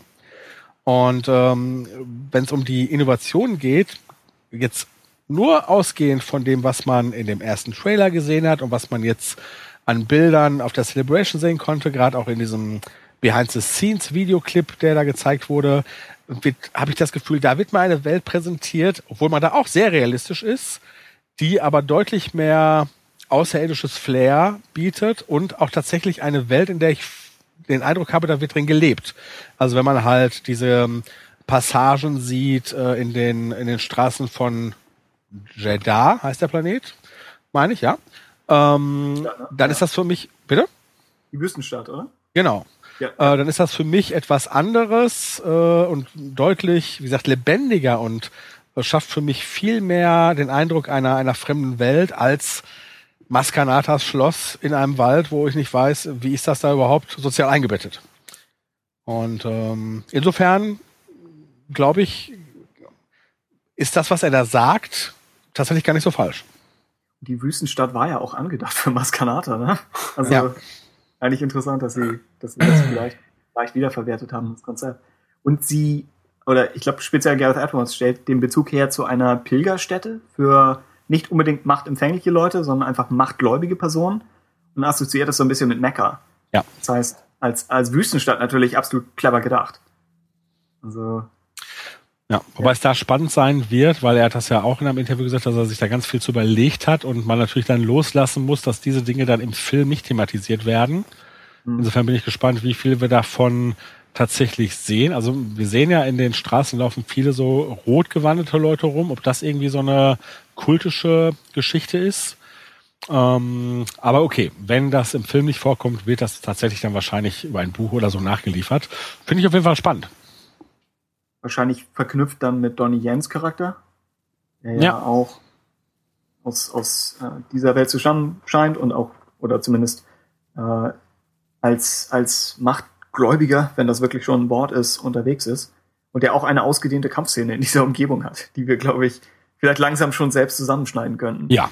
Aber sie ist sehr cool. Ich hege sehr große Erwartungen an die Settings dieses Films. Weil ich echt, weil das eins der großen oder eine der großen Schwächen ist an The Force Awakens, die mich jetzt im Laufe der vergangenen Monate zum Alkoholiker gemacht haben. dass ich einfach ähm, das Bedürfnis, neue Welten kennenzulernen, einfach nicht ausreichend befriedigt sehe durch The Force Awakens und ich einfach mehr und mehr frustriert dadurch werde. Und ich habe auch ähnlich wie Jörg das, das Gefühl, allein das, was durch die Trailer vermittelt wird, dass man es äh, hier mit etwas greifbareren Welten zu tun hat. Und das wäre mir halt doch schon irgendwie sehr wichtig für mein eigenes Fan-Dasein irgendwie, weil gerade das eben halt auch so meine Fantasie bei, bei den bisherigen Star Wars äh, Veröffentlichungen so beflügelt hat. Ja, eben das, dass man sich halt wirklich vorstellen kann, da ist diese andere Welt, die ist halt ein bisschen andersartig und man kann sich teilweise wirklich vorstellen, dort, dort zu leben, ja. Und selbst wenn es Tatooine war oder so, so und, und bei äh, The Force Awakens war halt maximal Jakku in der Lage, ein ähnliches Gefühl zu erzeugen und es war dann halt doch zu nah an Tatooine dran, so dass ich mich auch gar nicht wirklich davon so ähm, eingenommen fühlte, wie ich es gerne hätte. Ne, und, und naja, also ich bin gespannt, wie das bei Rogue One dann letztendlich sein wird. Aber ich habe auch wie Jörg das Gefühl, dadurch, dass man äh, hier eine etwas andere Herangehensweise hat und auch eine andere Aufgabenstellung hat und vielleicht auch ein bisschen mehr oder ein bisschen entspannter an die Sache herangehen kann, weil man hier keinen Saga-Film erzählen muss, ähm, dass man sich auch für solche Dinge einfach auch wesentlich mehr Zeit lassen kann. Ja, weil äh, das Risiko ist vielleicht nicht so groß. Aber vielleicht ist das auch nur Einbildung. Also vielleicht ist das Risiko doch verdammt groß, weil dadurch, dass es sich in einer, einer äh, Epoche abspielt, die ja durchaus schon äh, erzählt wurde, dass man, dass es, es sich eben gerade deswegen an sehr vielen bekannten Dingen messen muss. Ne? Und das, das ist, macht vieles einfacher, weil man sich mit äh, bekannten Designs schmücken kann, aber das macht vielleicht auch einiges schwerer, weil man sich eben auch daran messen muss. Ja, und weil jeder Fehler der einem da unterläuft, vielleicht noch etwas auffälliger ist, ne? weil man eben kein unbeschriebenes Blatt vor sich hat, sondern, sondern versucht, äh, eine Lücke auszufüllen, die aber gar nicht so groß ist. Hm. Ja, ich sag mal, das, was du jetzt sagst, spiegelt sich ja zum Teil schon im Fandom wieder. Es gibt ja einige Fans, die zum Beispiel bemängeln, dass sie sagen, Moment mal, jetzt haben wir da ganz andere Stormtrooper-Verbände, die haben wir vorher noch nicht gesehen. Wo waren die denn vorher? Oder wir haben andere TIE Fighter das da habe ich es relativ einfach, weil ich mir wirklich sage, Moment, ne, äh, nur weil ich die vorher nicht gesehen habe, äh, heißt das nicht, dass die nicht woanders schon rumgelaufen sind. Ne, nee. Und so viele Filme gab es jetzt nicht, die schon diese Zeit so etabliert haben, dass man sagen könnte, ich habe doch wirklich alles gesehen. Äh, aber, und das ist das andere Argument, und dann klar greife ich jetzt wieder The Force Awakens mit seiner äh, mit seinem Retro-Element an. Wenn ich jetzt hier einen Film habe, der direkt vor ähm, Episode 4 spielt und da sehe ich TIE Striker, die für mich ein neueres, frischeres Design sind, dann frage ich mich, warum habe ich die nicht in The Force Awakens gesehen? Da sehe ich dann einfach nur farbinvertierte, reguläre TIE Fighter. Na, und wenn ähm, Rogue One mir nur normale TIE Fighter gezeigt hätte, hätte ich da mich auch nicht beschwert, weil, ne, kenne ich ja aus der Zeit. Aber ne, diese Verbindung muss man ja nicht machen und da würde ich sagen, schön, dass mir Rogue One was Neues bietet und solange das harmoniert und ich wirklich das Gefühl habe, Moment mal, das, was wir jetzt da zeigen, das passt tatsächlich irgendwie gar nicht in diese Zeit. Und wie gesagt, ich habe dieses Problem nicht, dass andere äh, Rüstungen für mich da mh, hm, eine Widrigkeit sind, äh, dann bin ich froh. Hm. Ich würde mich noch äh, dem anschließen, was Jörg sagte, auch insofern, dass, äh, dass wir in der klassischen Trilogie gar nicht mal so viel gesehen haben, wie wir geglaubt haben vielleicht, mhm. weil die ja auch vom, vom Maßstab etwas kleiner ist als die Prequels, beziehungsweise enger vom, vom Fokus her. Wir haben zum Beispiel eigentlich nie wirklich eine vom Imperium besetzte Welt gesehen. Und hier kriegen wir theoretisch zwei. Also einmal die Wüstenstadt, wo die Imperialen patrouillieren und dann wohl auch der Strandplanet. Oder ich glaube, er wird Strandplanet genannt, was so klingt, als ob der ganze Planet nur aus Stränden besteht. Aber okay. Äh, Scarif, glaube ich, heißt er. Und wo Scarif, ne? Mhm. Oder Scarif, ja. Äh, wo der Todesstern konstruiert wird. Am Ende zumindest. Und einfach das beides als Umgebung, finde ich, ist schon mal etwas, das, das dringend nachgereicht werden sollte einfach was, was das Leben unter dem Imperium angeht. Also wie fühlt sich das an, unter einer Diktatur zu leben und wogegen rebellieren die Leute überhaupt? Aber das müssen sie halt eben richtig machen. Ne? Das ist das, was äh, Jörg gerade auch schon ja. antwortet. Da ja. hilft es halt nicht, ein, ein Gebäude in irgendeinen Wald äh, reinzustellen und zu sagen, das ist jetzt Welt XY. Also, äh, weil diesen Fehler haben sie halt bei The Force Awakens gemacht, ne? wo ich mich heute noch frage, was sind das eigentlich für Welten, Planeten? Ja, Mass. Äh, ihr Tempel, warum steht ja mitten in diesem Wald? Wozu? Wer geht da hin? Warum ist das so eine zentrale Anlaufstelle, wenn da sonst scheinbar kein Leben ist auf diesem Kackplaneten? Vielleicht deshalb. Sie hat alle Konkurrenz erledigt. Ja, ich glaube, die Leute kommen wegen der guten Musik dahin. ja, Musik. vielleicht. Wenn man sie öfter hört, ist sie, ist sie gut. Ja, absolut. Zur Verteidigung von, von TFA. Sie imitieren natürlich das, was Episode 4 macht. Nur das Fiese ist, Episode 4 kriegt es irgendwie hin. Ja. Episode 4 zeigt eigentlich Tatooine, wie das hier äh, Jakku zeigt.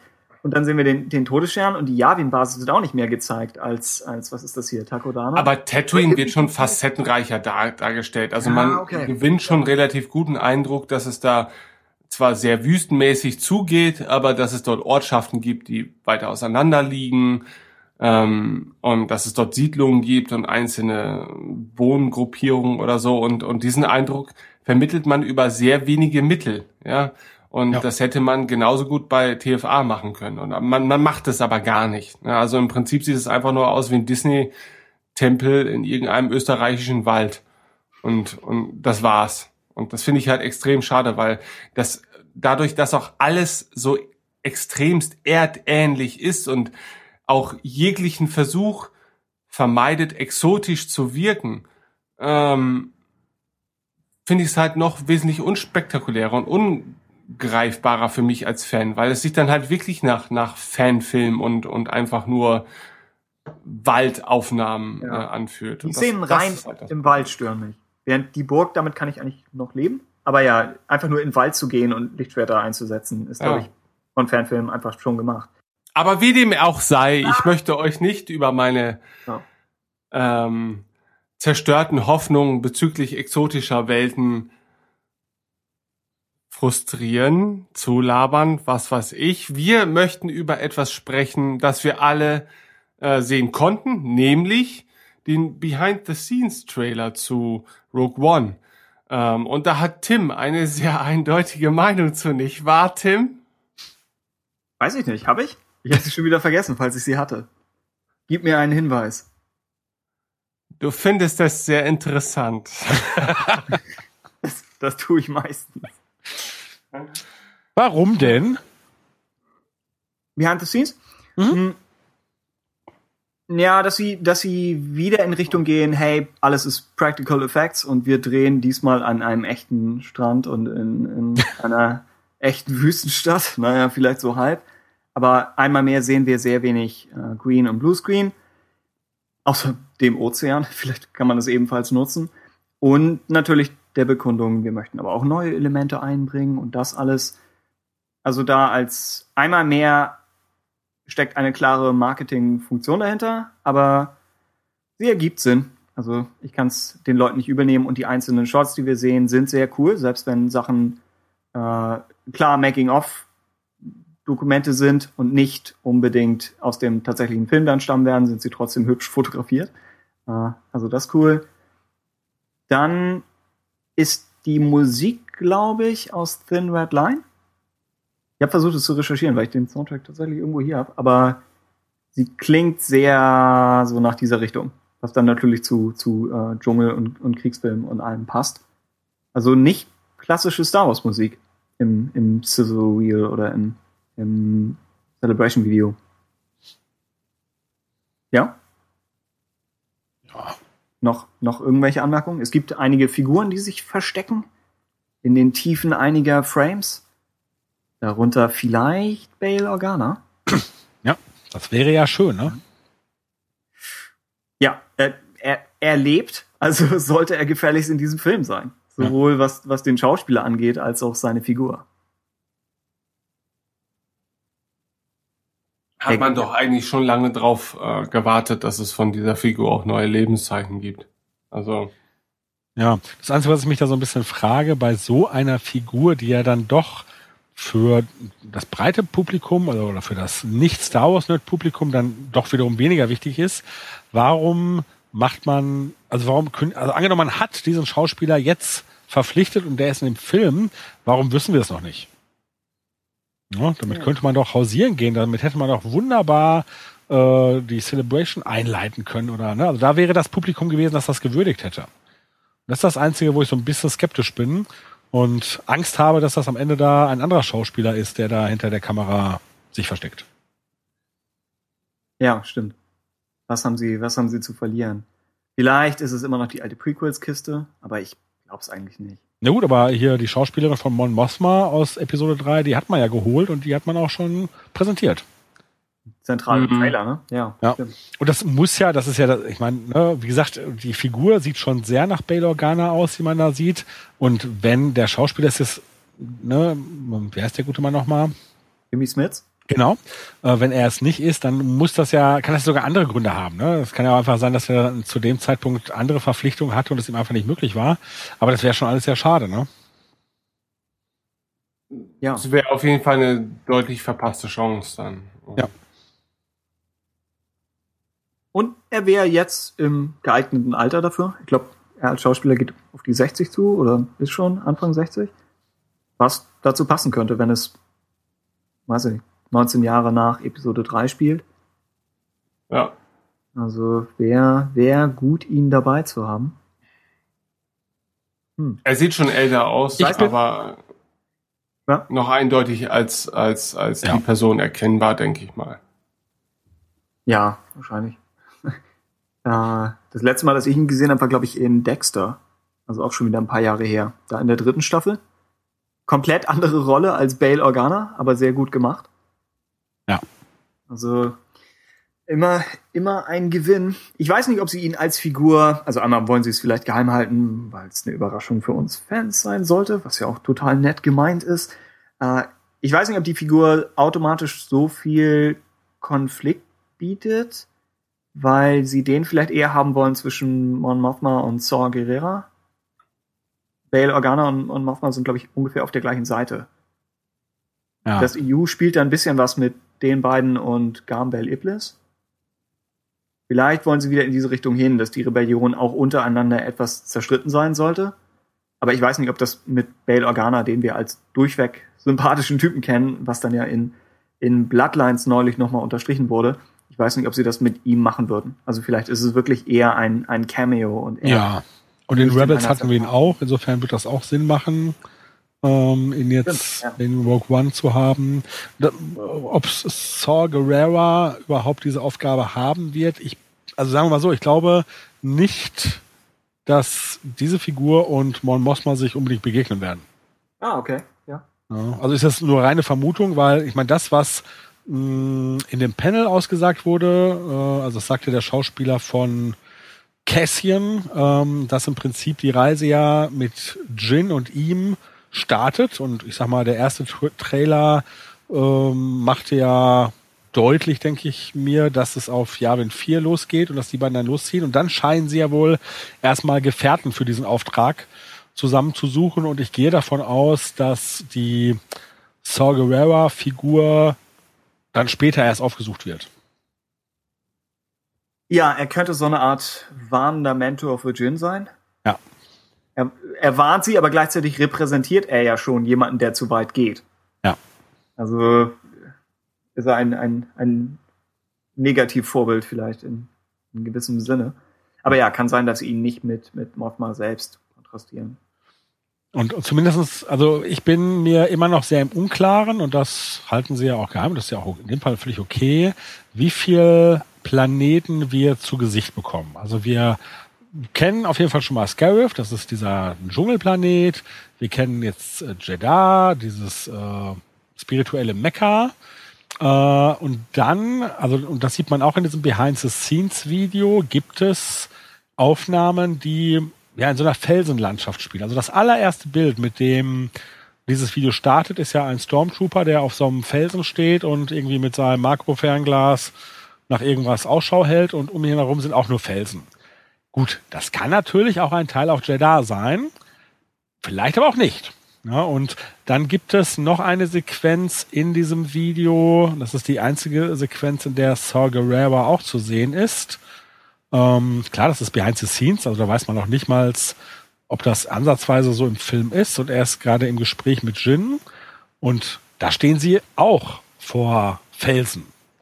Und ne, also vielleicht besuchen sie ja noch eine ganz andere Welt, äh, auf, der, auf, der, auf der er eingesammelt wird, wenn er überhaupt tatsächlich mitzieht. Das, ne, also man hat ihn ja bis auf diese, diese Ansprache, die er im ersten Trailer hält, hat man ja ihn noch nicht unbedingt in der Gruppe gesehen, oder? Ja, ich glaube, ja. Er hat auch ja. unterschiedliche Frisuren, was es schwierig Richtig. macht. Die, Und zwar deutlich unterschiedlich. Einzuordnen, was? Deutlich unterschiedlich. Ja. Auch das. Vielleicht eine Folge von Nachdrehs, aber schwer zu sagen. Ja. Er, er, wirkt nicht wie der Charakter, der im Laufe des Films seinen eigenen Arc hat, in, insofern, dass er seine Frisur wechselt. Das scheint eher komisch. Also nicht. Äh, die Ähnlichkeit zur animierten Figur aus Clone Wars ist nicht riesig, nee. Aber es passt thematisch und inhaltlich. Und dann lieber, lieber ein guter, Schau guter Schauspieler wie Forrest Whitaker, als, als dass man jemanden findet, der nun zufällig wie diese Cartoon-Figur von vor vier Jahren aussieht. Ja. Wie gesagt, so inhaltlich passt es. Also der, der Underrun-Arc in, in Clone Wars beschäftigt sich mit der ganzen was ist ein Terrorist und was ist ein Freiheitskämpfer und wie weit darf man gehen, so mit dieser ganzen Thematik. Und er wird dann auch nochmal in Bloodline erwähnt, was wir, glaube ich, in, in der Bookclub-Folge noch nicht mal angesprochen haben, dass von Saw Guerreras Partisanen die Rede ist. Was einfach als Wort auch schon ziemlich cool ist. Also da, da klingt schon gleich, gleich eine Geschichte mit drin, finde ich. Ja. Hm. Also ich freue mich auch auf die Figur und ähm, hoffe, dass die nicht nur wirklich so ein, so ein Cameo ist, sondern auch wirklich irgendwie was dazu beitragen kann zu dieser Geschichte. Ja. Wir haben noch erfahren, dass er, also Saw Gerrera, geplant war ursprünglich von Lucas für die Live-Action-Serie. Ja. Bevor er dann in Clone Wars verwendet wurde, was mir zumindest neu war. Also echt interessant, dass er wieder eine, eine dieser Lucas-Figuren ist, die, die äh, der Chef regelmäßig versucht einzubringen und irgendwann kommt dann ihre Stunde. Und ja. in diesem Fall jetzt sogar, sogar mehrfach. Also schön, einmal wieder mehr Lukas-Bezug in dem Ganzen drin zu haben. Und dann auch witzig, dass äh, Forrest Whitaker darüber spricht, dass er Clone Wars gesehen hat. Ja. Einfach diese Szene vor sich zu haben, ist, ist, äh, ist unterhaltsam. Ja. Hm. Also, mehr, mehr zu ihm. Dann außerdem im Showreel. Mh, hm, es ja, keine Ahnung, es gibt diesen riesigen Flugsimulator, den ich noch ganz interessant fand, weil sie auch darüber ein bisschen sprechen, dass sie äh, zunehmend versuchen, auch die Innenszenen in Cockpits einmal mit natürlichem Licht zu beleuchten. Das haben sie ja in, in Force Awakens schon gemacht mit dem Falken. Und dann hier auch mit diesen riesigen Leinwänden oder Bildschirmen zu arbeiten, um realistisches Licht oder realistische Spiegelung auf die Objekte innen drin und die Schauspieler zu projizieren meine, etwas ähnliches ist in Gravity zum Einsatz gekommen. Denn auch da hauptsächlich um Ge Gesichter zu beleuchten. Viel von dem Film war ja wirklich CGI, also ist der nicht, nicht jetzt das Paradebeispiel für, für Practical Effects, aber einfach für, für sehr moderne Technik. Und für einen, einen eindrucksvollen Flugsimulator. Also das ist schön zu sehen. Ähm, es gibt, wo wir über Bell Organa gesprochen haben, es gibt in einer Szene eventuell Tarkin. Ja. Aber ich weiß nicht, wie ihr das bewertet. Weil es dann doch. Ich glaube, du hattest in der Analyse schon geschrieben, dass die Haare etwas dunkel sind. Ja. Also ich finde, also die Ähnlichkeit ja. ist schon, ist schon gegeben, ne, von der Perspektive und von der Weiter aus. Aber da der Film ja direkt vor äh, A New Hope spielt, hätte ich jetzt eher mit einem grauen Tarkin gerechnet. Oder zumindest deutlich ergrauterem Tarkin.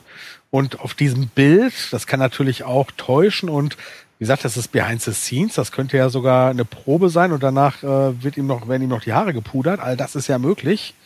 Ähm, also ich bin da, ja, also würde da kein Geld drauf wetten. Vielleicht verbringt er noch zwei Tage auf Tatooine. Ja. Der Planet soll diesen Effekt haben. Äh, es könnte sein, dass wenn sie Tarkin über, über CGI lösen, dass sie trotzdem einen Stand-in haben also ein Schauspieler, der vielleicht ein bisschen so hergerichtet ist, dass sein ja. Gesicht ähnlich sein könnte, damit die CGI-Leute eine Referenz haben für die Beleuchtung. Und dass dann am Ende ein CGI-Kopf drüber kommt. So ähnlich ja. wie sie das bei, bei Benjamin Button gelöst haben.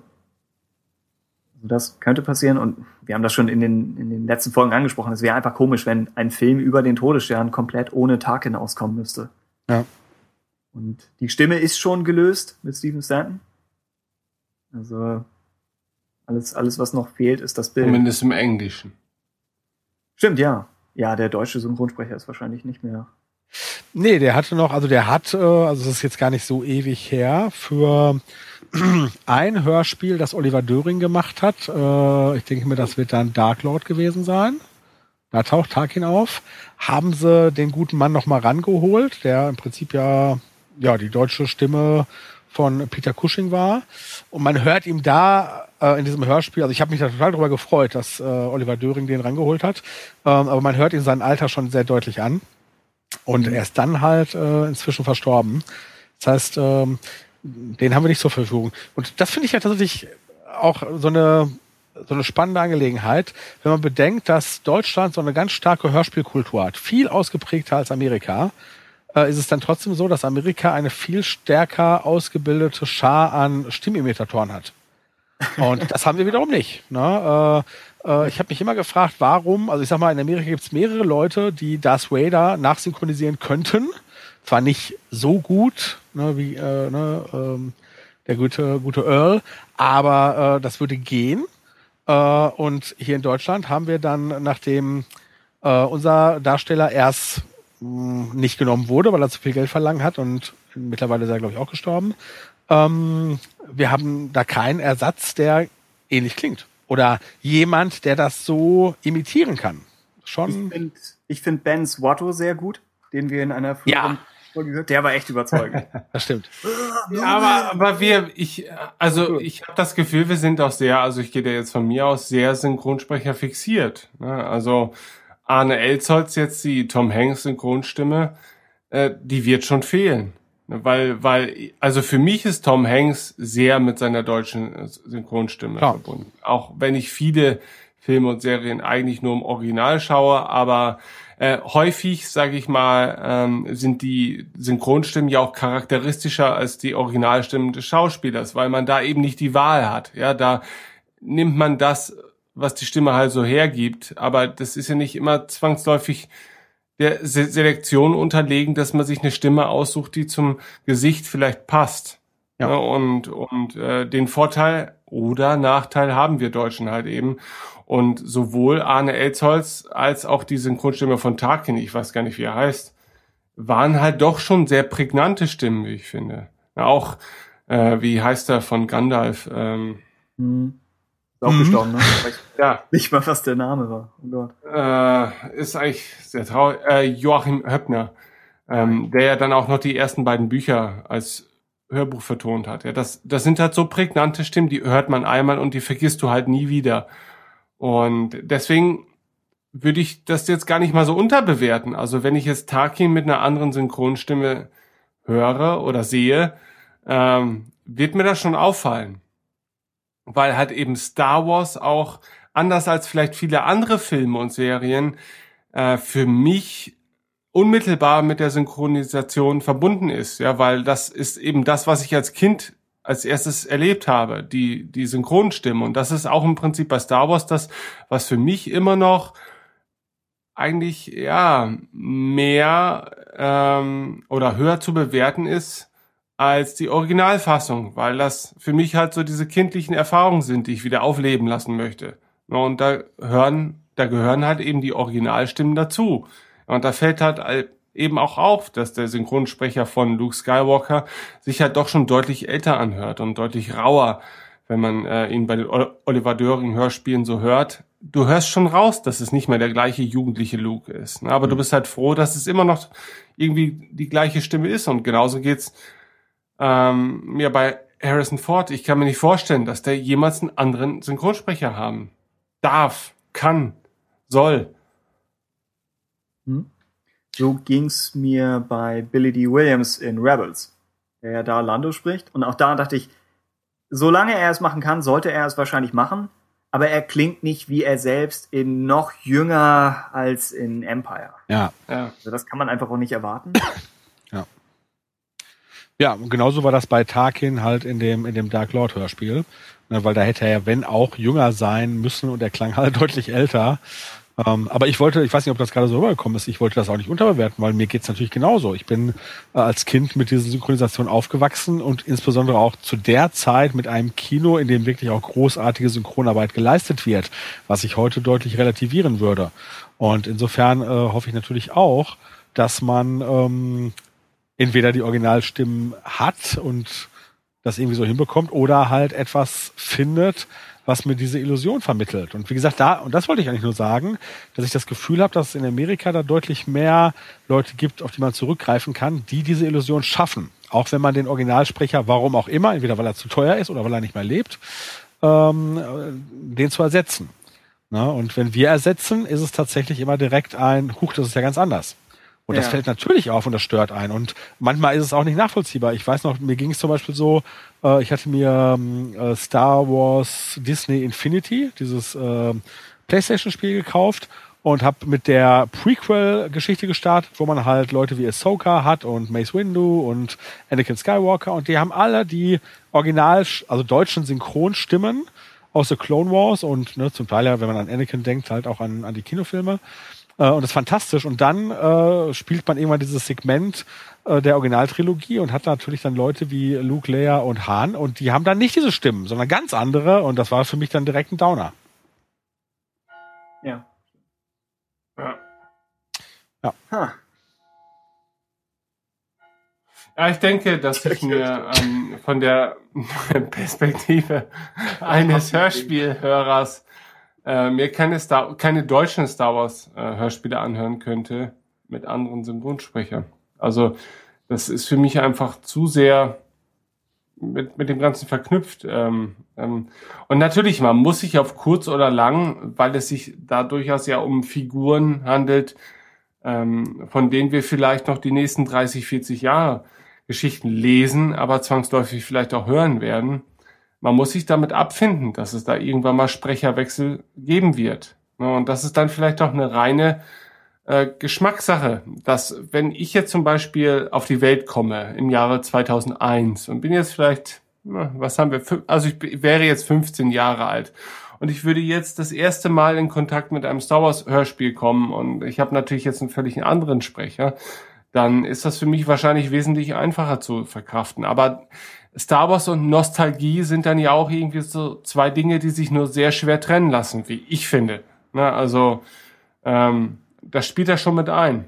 Und ich weiß nicht, wie ich das als Fan so offen ich vielen neuen Dingen doch zumindest so wie ich mich einschätze gegenüber bin, ähm, glaube ich, wird das sehr schwer für mich. Es gibt zum Beispiel, um jetzt mal ganz kurz ähm, vom Thema abzuschweifen, äh, wir hören zum Einschlafen immer sehr gerne Sherlock Holmes Hörspiele. Und da gibt es die aus dem Hause Maritim und ähm, der Sprecher des Sherlock Holmes ist der Christian Rode, heißt er, glaube ich. Dürftet ihr vielleicht kennen als Synchronsprecher Lieblinge. Jörg, du vielleicht? Christian ja, ja. Rode. Okay, gut. Ja. Und äh, in meiner Einschätzung müsste dieser Mensch wahrscheinlich 340 Jahre alt sein weil er eigentlich schon existierte. Der, der war schon uralt, als ich auf die Welt kam. Und er ist vermutlich halt immer noch uralt. Und er hat diese unglaublich wundervolle Stimme. Und ähm, die äh, machen immer noch neue Hörspiel-Episoden. Und ich kann mir einfach nicht vorstellen, wie es sein soll, wenn der mal stirbt. Ja, ja. das ist für mich einfach unfassbar. Dann, dann wird es halt nichts Neues mehr geben. Gott sei Dank gibt's halt schon ein paar hundert Folgen und man hat halt eine große Auswahl. Aber in der Star Wars Welt sind wir halt noch nicht so weit. Und ja. ja. Wie könnt ihr denn, um das Thema minimal zurückzubringen, mit dem neuen Han Solo leben? Oh. Ja. Haben wir das überhaupt schon angesprochen heute? Äh, angesprochen heute. Also wir würden das jetzt dazwischen schieben, aber können wir ja machen, weil das gerade so schön passt. Ja, okay. Ich dachte ja. nur, es könnte inhaltlich ja, ja, aber dann, dann fang doch mal an, Tim. Ja, in Ordnung. das, das Aha. Ich kenne ihn, also, wie heißt der, Orden Ehrenreich? Ich weiß noch nicht mal, wie man das vernünftig aussprechen soll. Äh, ist so ein bisschen ein Name wie, wie Stephen Gätchen, so, so halb Englisch. Ja. Äh, ich kenne ihn aus was? keinem Film. Was? Du vergleichst ihn jetzt mit Stephen Gätchen? Richtig, ja, meine Wahl für Han Solo gewesen wäre. er hätte weiß ich nicht, die, die Stars vertrauen ihm, also warum nicht auch George Lucas oder, oder wer auch immer da zuständig sein wird. Ähm, ja, keine Ahnung. Ich wünsche ihm alles Gute. Es, es gibt, ich habe das nicht als Priorität, dass er genauso aussehen soll wie Harrison Ford. Wir haben das ja etwas aus der Entfernung verfolgt, wen sie alles im Rennen hatten und wie auch hier nochmal betont wurde auf der Celebration, es war so ziemlich jeder im Rennen, der ungefähr in diesem Alter ist, bis auf Ben und mich, glaube ich. Ich meine, wir sind die einzigen, die, die nicht mal qualifiziert wurden. Äh, und das heißt, da waren bestimmt welche bei, die aus irgendeinem genetischen Zufall mehr aussehen wie Harrison Ford. Und ich glaube, Anthony Ingruber heißt er so, der ja. auf YouTube so der populär exakt so aussieht wie Harrison Ford. Ja, zumindest sehr ähnlich so aussieht und sehr ähnlich so sprechen kann. Der es dann aber am Ende nicht geworden ist. Hm. Hätte sich angeboten, aber vielleicht geht's ja auch um, um äh, abstraktere Qualitäten als jetzt nur äh, das rein oberflächliche äh, genetische Ähneln. Also ja, von mir aus gerne. Interessant ist, dass sie schon vor einer Weile betont haben, dass der Han Solo, den sie jetzt gecastet haben, nicht unbedingt bedeutet, dass sie ihn wieder und wieder in Filmen verwenden werden. Was das Ganze noch schlimmer macht. Ja, ist ein bisschen komisch. Wenn man sich schon die Mühe macht, so lange nach jemandem zu suchen, warum würde man dann nicht äh, schon in die Zukunft planen, was ihnen ja immer noch offen steht, aber ich glaube, die großen drei wieder und wieder neu zu casten, wäre tricky. Kann noch mal die die nee, nee, Funktion es, unterstreichen, aber es wäre nicht tricky. Wieso? Es wäre absolut grauenvoll. So. Also wenn man aus diesen Figuren einfach so völlig gesichtlose, austauschbare, ja, Figuren macht, ähm, wie es sich zumindest andeutet, wenn man äh, diesen Aussagen glauben kann, dann weiß ich nicht. Also ja, die Frage ist, sind, ist die Rolle größer als, als der Schauspieler? Aber die also, Schauspieler sind riesig. Also Han Solo ist für mich kein James Bond. Han Solo ja. ist für mich ja. zu 99,98 Prozent Harrison Ford und das ist halt ja. das Riesenproblem. Und das ist, glaube ich, das Problem bei sehr vielen Rollen, die Harrison Ford ausgefüllt hat, ähm, was du auch haben wirst, wenn du einen, einen äh, Indiana Jones ersetzen wirst durch einen neuen Schauspieler. Für mich persönlich funktioniert das einfach nicht. Ja, dann soll man es lieber sein lassen, dann ist es halt eben vorbei. Es gäbe ja zahlreiche andere interessante Geschichten im Star Wars äh, Universum zu erzählen, ohne dass man jetzt auf Biegen und Brechen die Figur des Han Solos nochmal weiter ausschlachten muss. Und das ist halt ein bisschen das Problem, was ich da damit habe, weil äh, wir sind Star Wars Fans nicht äh, auch oder ja, gerade deswegen auch, weil dieses Universum uns über Jahrzehnte so viel mehr gegeben hat, als die Filme in der Lage waren das zu tun, ja. Und, ähm, und natürlich obliegt da viel unserer Vorstellungskraft, weil wir haben natürlich gerne auch die Geschichten unserer bekannten Helden äh, gelesen und in unserer Vorstellung mussten sie sich halt nicht der Realität stellen, dass eben halt eben die Schauspieler beispielsweise nicht mehr in der Lage dazu sind, äh, diese Rolle auszufüllen.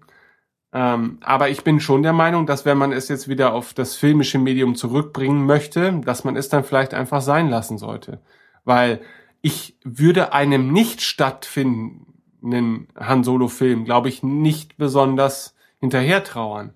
Ja, aber ich glaube, dass mich ein Han Solo Film, der mich allein deshalb nicht berühren kann, weil ich mich vielleicht, weil ich eingeschränkt in meiner Denkweise bin oder so, aber weil ich mich einfach nicht hundertprozentig darauf einlassen kann, weil dieser Schauspieler vielleicht ein fantastischer Mensch ist, ein sympathischer Typ, den man jeden Tag knuddelt, knuddeln möchte und den man füttern möchte und äh, zu sich nach Hause einladen möchte, aber doch nicht der Han Solo ist, den man kennt und den man erwartet, dann hätte man es besser sein lassen können. Ja, weil es wäre dem ganzen Konstrukt ja kein Schaden zugefügt worden, werden, getan, haben wollen, ja. sein. Also ja. ich, ich stimme natürlich zu, jeglicher Zeitform. Aber die es könnte helfen, wenn man ihn nicht sofort zusammenbringt mit anderen Figuren, die sofort erkennbar sind. Also, das Problem ist natürlich Chewbacca.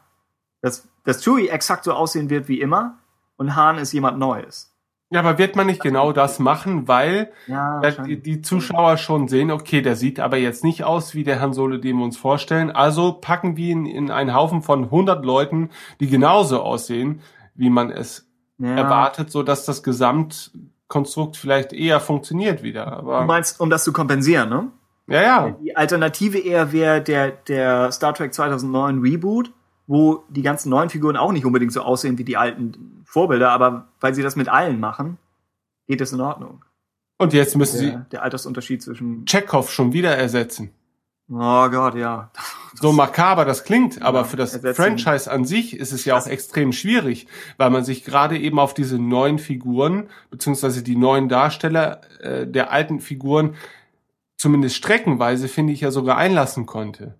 Ja, und jetzt steht man äh, in einem Franchise, wo es doch so stark um die einzelnen Figuren geht und dementsprechend auch um die einzelnen Darsteller vor einer solchen neuen Herausforderung. Deswegen finde ich, ist es sogar sehr gut vergleichbar äh, mit der Neubesetzung eines Han Solos. Ne, weil ich bin schon der Meinung, dass ein Franchise wie Star Trek sehr stark von den Darstellern abhing. Ne, und es eine große Herausforderung war beim Reboot, diese Hürde zu bewältigen. Und aus meiner Perspektive, der eher zweitrangig Star Trek-Fan war und eher immer Star Wars-Fan, ich konnte mich darauf einlassen. Und ich stelle mir jetzt selber die Frage, warum bin ich jetzt einem neuen Han Solo so skeptisch gegenüber? Aber weil ich halt eben dann doch finde, dass ein Han Solo mehr Harrison Ford ist, als ein Kirk William Shatner war. Ja, ja. Und stimmt das oder ist das halt nur subjektive Sichtweise? Das weiß ich halt wirklich nicht. Also, also die Grenze zwischen Kirk und Shatner ist ja auch mit der Zeit verschwommen. Ja, das Aber ist es halt eben. Es ist, ja wenn ich es für mich selber sezieren würde, dann würde ich sagen, das ist Bullshit, weil eigentlich ist, ist, ist ja Shatner hundertprozentig Kirk, ja. Und nichtsdestotrotz habe ich irgendwie es geschafft, auch äh, den Reboot zu ertragen und ich fand ihn sogar ganz unterhaltsam. Ja, also, äh, aber vielleicht auch, weil ich sehr viel von dem alten Kirk einfach in die neue Figur sozusagen hinein projiziert habe. Und ich frage mich halt jetzt wirklich dann, ob mir das bei Han Solo auch gelingen würde, weil ja, weiß ich auch nicht. Also es ist, ist schwierig, glaube ich. Weil vielleicht Aber, auch Kirk ja. hat man im Verlauf von, wie viele Staffeln gab es damals? Drei Stück? Von der klassischen? Ja. Ja? ja. Ich glaube drei. Und halt ja. jahrzehntelange Filme. Nichtsdestotrotz ist die Figur wahrscheinlich, ist einem mehr eingebrannt worden als Han, Han Solo, ne, von dem man dann ja doch verhältnismäßig wenig äh, mitbekommen hat, filmisch. Aber man guckt die Filme wieder und wieder ja. von Kindesalter an. Also ja. ist schwierig. Mir, mir hilft es, dass es ein Standalone ist. Was Jörg am Anfang sagte, die Erwartungen an Standalone sind etwas anders. Es ist nicht so, dass sie im Laufe der Saga-Filme plötzlich einen Schauspieler neu casten. Sondern angenommen, die, das Experiment Han Solo in Jung funktioniert nicht, kann man das immer noch ausklammern. Und wenn es gut läuft, ist es ein richtig guter Film und wir hören gute Dinge über das Drehbuch. Also, ja, hey. aber äh, Indiana Jones in alt funktioniert ja schon nicht. Wie soll ja. Han Solo in Jung funktionieren? Also. Aber vielleicht funktioniert es beim fünften Mal, hä? Ja, ja möglich. Ja. Also ich bin da irgendwo dazwischen und äh, ich sag mal, für mich war Han Solo ja immer, oder sagen wir mal so gerade so in der Anfangsphase meine Lieblingsfigur und mit Harrison Ford als Han Solo und als Indiana Jones bin ich wirklich in meiner Kindheit aufgewachsen und deswegen verknüpfe ich äh, diesen Schauspieler absolut mit solchen Figuren und äh, ich sag jetzt mal, ein Episode 7 mit einem anders besetzten Han Solo wäre für mich überhaupt nicht gegangen. Ähm, jetzt ein Standalone Prequel-Film, die Vorgeschichte des jungen Han Solo, da bin ich hin und her gerissen, weil auf der einen Seite finde ich es auch problematisch, eine andere, einen anderen Schauspieler in dieser Rolle zu sehen und er wird mich nicht hundertprozentig zufriedenstellen können. Das weiß ich jetzt schon. Weil dafür hätte man einen jungen Harrison Ford haben müssen, um mich hundertprozentig zufriedenzustellen. Insofern mache ich da schon Abstrich und ich glaube, das ist ja auch nur realistisch und das ist okay. Äh, ich hoffe, dass er das bietet, was er mir im besten Fall bieten kann. Und ich bin hin und her, hin und her gerissen, weil auf der einen Seite möchte ich nämlich tatsächlich einen Han Solo-Film sehen. Ne? Also deswegen, ne, das, da, da sind so zwei Herzen in meiner Brust. Ja, ich möchte Han Solo in seiner Zeit vor Episode 4 sehen. Leider kann ich ihn nicht mit einem jungen Harrison Ford sehen und deswegen muss ich diesen anderen Schauspieler akzeptieren und erstmal habe ich einen ganz guten Eindruck davon. Äh, äußerlich ist es, finde ich, ein ganz guter Kompromiss und ich habe auch den Eindruck, dass es kein schlechter Schauspieler ist. Und wenn sie dann einen guten Film hinbekommen und ich am Ende nur sage, ja, aber er wäre eigentlich nur perfekt gewesen, wenn es ein junger Harrison Ford ist, dann sage ich, okay, dann hat er alles erreicht, was ich von ihm verlangen kann. Und das ist meine Hoffnung. Äh, und ich hoffe, und das könnte ja, also die Aussage, dass man ja nicht unbedingt immer wieder dann auf diese Schauspieler für diese Rollen zurückgreift, kann man ja auch anders verstehen. Und die Frage ist ja, ob sie in diese Richtung weitergehen. Und Kathleen Kennedy hat irgendwann mal gesagt, dass die, Erden, dass die ersten beiden Stallone-Filme Vorgeschichten sind. Das war ein bisschen mehr Zufall. Ne? Weil eigentlich der zweite Film sollte ja der dann verschobene Boba Fett-Film sein. Und der sollte ja schon keine Vorgeschichte sein.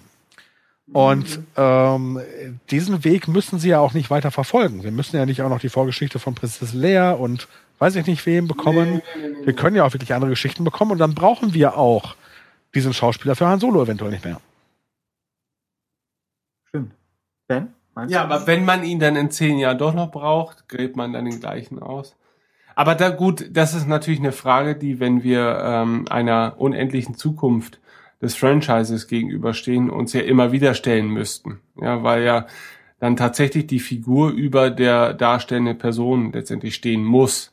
Ne, weil äh, wenn wir jetzt irgendwann mal im hohen Alter uns immer noch dieser Thematik widmen werden, wird auch ein alten Aaron Reich oder wie spricht man ihn aus? Ehrenreich. Reich. Aaron ja, Reich. genau, die ganzen Amis sprechen ihn natürlich Reich aus, aber ja, vielleicht äh, ausnahmsweise unsere Aussprache richtig. Wenn man natürlich dann äh, in 30, 40 Jahren immer noch eine, einen bestimmten Zeitraum aus Han Solos Vergangenheit erzählen muss oder möchte, dann wird natürlich auch er nicht mehr äh, die Person der Wahl sein und man wird sich an einen weiteren Darsteller gewöhnen müssen. Ne? Und naja gut, es ist halt so dann, ja, es ist halt schwierig. Ne? Also ähm, ich bin halt immer noch, glaube ich, was das angeht, zu sehr an die Darsteller und weniger an die mythischen Figuren sozusagen gebunden, äh, sondern sehe beide irgendwie im Gleichgewicht, das zueinander passen muss, zueinander gehören muss ähm, oder sollte zumindest in meiner Idealvorstellung und wehre mich dann halt eben gegen diese Vorstellung. Also ich kann mir gar nicht vorstellen, wie das mit Star Wars in 30, 40 Jahren weitergehen soll. Ich bin eher der Meinung, man sollte sich dann vielleicht auf neue Geschichten im gleichen Universum konzentrieren. Ja. Ne? Ähm, und das muss halt vermutlich auch ein fließender Übergang sein, weil man will ja schon eine gewisse Zusammengehörigkeit irgendwie erreichen, weil sonst fühlt es sich halt vielleicht nicht mehr nach Star Wars an, sondern nach einem beliebigen Science-Fiction äh, äh, ja, Universum in dem Sinne, was für sich genommen ja gar nicht schlecht ist. Ne? Aber man, man will ja dieses nach Hause kommen Feeling haben. Man will ja wissen, wo man sich äh, aufhält denn sonst wäre man ja nicht nur Star Wars-Fan, sondern man hätte ja allerlei Ersatzdrogen, was das angeht. Ja, und ähm, ja, aber so sehr ich natürlich auch die Kernsaga schätze, weil das ist das, was Star Wars ausmacht, geht es auch, also jetzt für weitere Dinge, ne, also natürlich will ich die nicht negieren, aber man kann auch andere Geschichten erzählen. Wenn ich jetzt einfach nur an die ganzen Comics, Romane und Spiele denke, die halt äh, in der tiefen Vergangenheit des Star Wars-Universums spielen, äh, dann würde ich sagen, da sind eine Menge gute Geschichten dabei und das ist auch eine Welt, in der ich genauso gerne mich vertiefe und das ist für mich Star Wars. Ja. Und, ähm, also insofern glaube ich, das ist möglich, da neue Bereiche zu öffnen, die Star Wars atmen und die ohne diese bekannten Figuren und damit äh, ohne diese bekannten Schauspieler auskommen. Aber jetzt stelle man sich mal folgende Situation vor, dass wenn Star Wars jetzt ein niemals endendes Franchise ist oder sein möchte oder sein wird, dass wir vielleicht in 100 Jahren äh, die Geschichte des Anakin Skywalkers wirklich einfach eine vergleichsweise bedeutungsarme Geschichte von mehreren ist, weil man innerhalb dieses Universums und dieser Erzählung vielleicht noch eine tolle bahnbrechende Idee hat, die die Menschheit noch wesentlich mehr fesseln kann als das bisher erzählte, was ja theoretisch möglich wäre und was ja theoretisch auch anstrebenswert ist, wenn man an die Zukunft denkt, weil man kann nicht immer von der Popularität der Ursprungsstory zehren wollen. Selbst wenn man neue Sachen erzählt, wenn man immer sich wieder bezieht auf die Ursprungssaga, kann das ja dem Franchise auch nur schaden, weil du, du, du trittst immer mehr Pfade aus und machst den Raum für neue Erzählungen immer kleiner. Na, das heißt also, du musst ja irgendwann mal den Punkt erreicht haben, da gibt es jetzt Erzählung Nummer XY, die eigentlich komplett losgelöst ist von all dem, was wir so als klassisches Star Wars empfinden. Ja, und wenn das für sich funktionieren kann, weil das eine tolle Story für sich ist, dann ist das natürlich auch gar keine Leistung mehr von George Lucas, ja, weil wir alle über Jahrzehnte hinweg diesen Wandel mitgemacht haben und an einen Punkt angelangt sind, der sich völlig äh, emanzipiert hat von dem ursprünglichen Star Wars und wo man rein streng genommen auch sagen müsste, es ist ja eigentlich gar kein Star Wars, sondern es ist etwas völlig Neues, was nur zufällig mit ähnlichen Begrifflichkeit noch arbeitet, wie Macht und den gleichen Systemen, Planeten und so weiter. Also es findet noch im gleichen Universum statt, aber es hätte was völlig anderes sein können. Ähm, ist die Frage, ist es das, was man eigentlich erreichen will? Weil meiner Meinung nach ist es schon das, was man erreichen will, wenn man auf die Langlebigkeit hinausgeht. Ja, dass Star Wars immer wieder diesen, diese, diesen, diese Berührungspunkte finden kann zum Publikum, wie es die Originalfilme taten. Ähm, oder ist es halt der Untergang von all dem, was wir an Star Wars lieben, weil wir uns immer wieder zu Hause fühlen wollen. Ja, weil wir eigentlich gerne wieder an das zurückerinnert werden, was schon war. Ob es jetzt im Vorgriff ist, weil es halt eine Vorgeschichte ist und Dinge angedeutet werden, die wir kennen, oder halt im Nachhinein. Aber das ist halt, äh, das ist ja rein eine psychologische Frage wahrscheinlich, die ich mir stelle. Ähm, welche Reise Star Wars da noch gehen wird. Ja, und und und äh, da sind andere Franchises vermutlich etwas einfacher zu handeln, weil ich glaube, Star Trek hat schon mehrere Neuerzählungen vertragen, ohne dass man die groß hinterfragen musste, einfach weil man einfach andere Stories erzählt hat, ne, die jetzt keinen direkten Bezug zum Bekannten haben mussten. Und man hat sich einfach nur den gleichen Kernelementen wieder bedient. Und da bin ich echt gespannt. Und jetzt rede ich so viel. Dabei habe ich. Ja, wobei es natürlich ein total spannendes Thema ist, aus dem man einen eigenen Podcast machen könnte. Äh, ich will für mich so viel dazu sagen. Also ich glaube, man kann dieses Spiel noch eine ganze Weile spielen. Und ich würde auch sagen, also wenn ich jetzt nochmal diese EU-Sachen aus der Old Republic nehme, da würde ich sagen, das ist immer noch unglaublich viel von dem, was George Lucas in die Welt gebracht hat, äh, an Elementen. Äh, aber ich glaube auch, dass dieses Spiel irgendwann zu einem Ende geht äh, und vielleicht auch schneller zu Ende geführt wird, als es denkbar wäre. Aber das ist jetzt alles Spekulation.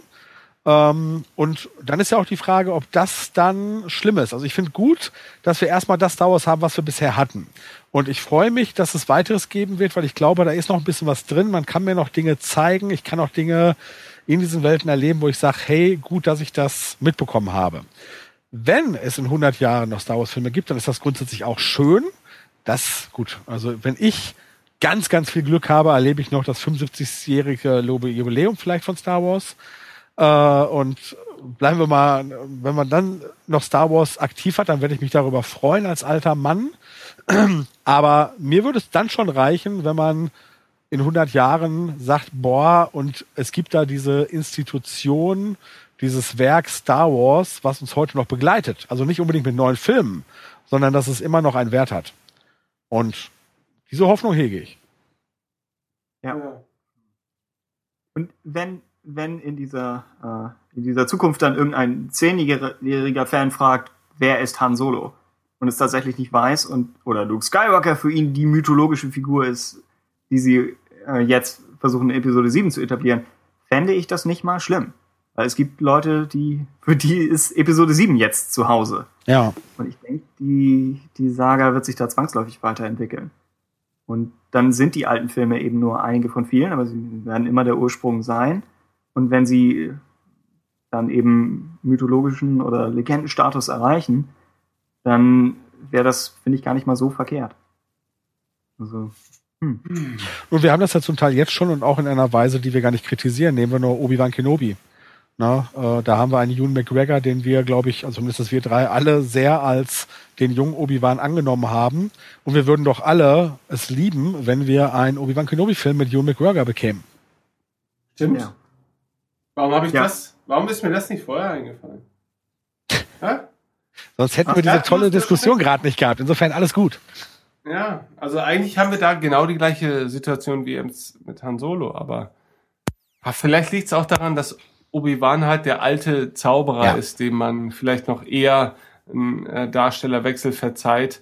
Und ich bin auch der Meinung, dass man an Charakter von ihm äh, in e Episode 4, 5 und 6 einfach weniger mitbekommt als von Han Solo. Ja, deswegen ist es wahrscheinlich einfacher, die Rolle ähm, auszufüllen.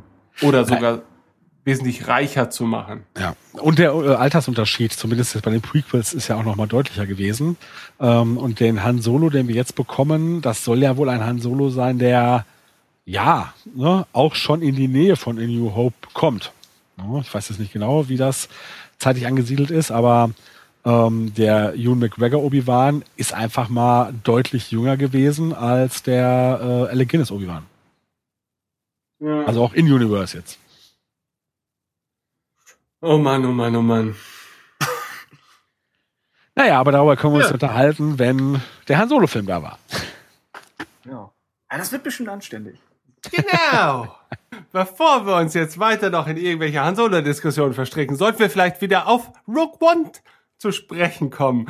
Und eine Nachtigall zwischert mir gerade, dass äh, Jörg da noch einige Dinge zu sagen hat. Nicht wahr, Jörg? Jörg, sag doch mal was, Jörg. Ja, ich sag was. Ich fühle mich geradezu genötigt. Also wir haben äh, das Thema verlassen, äh, um über Han Solo zu reden. Äh, vorher waren wir noch bei diesem Behind-the-Scenes-Video.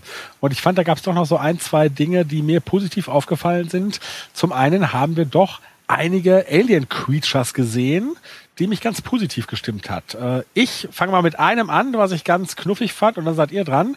Ich fand besonders toll diesen scheinbar älteren Mon Calamari, der von ähm, dem Herrn Edwards irgendwie beruhigt wird in diesem Clip.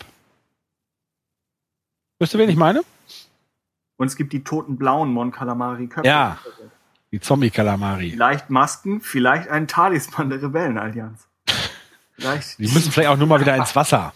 Vielleicht das Mittagessen. ja, aber stimmt. Mon Calamari. Gute Sache.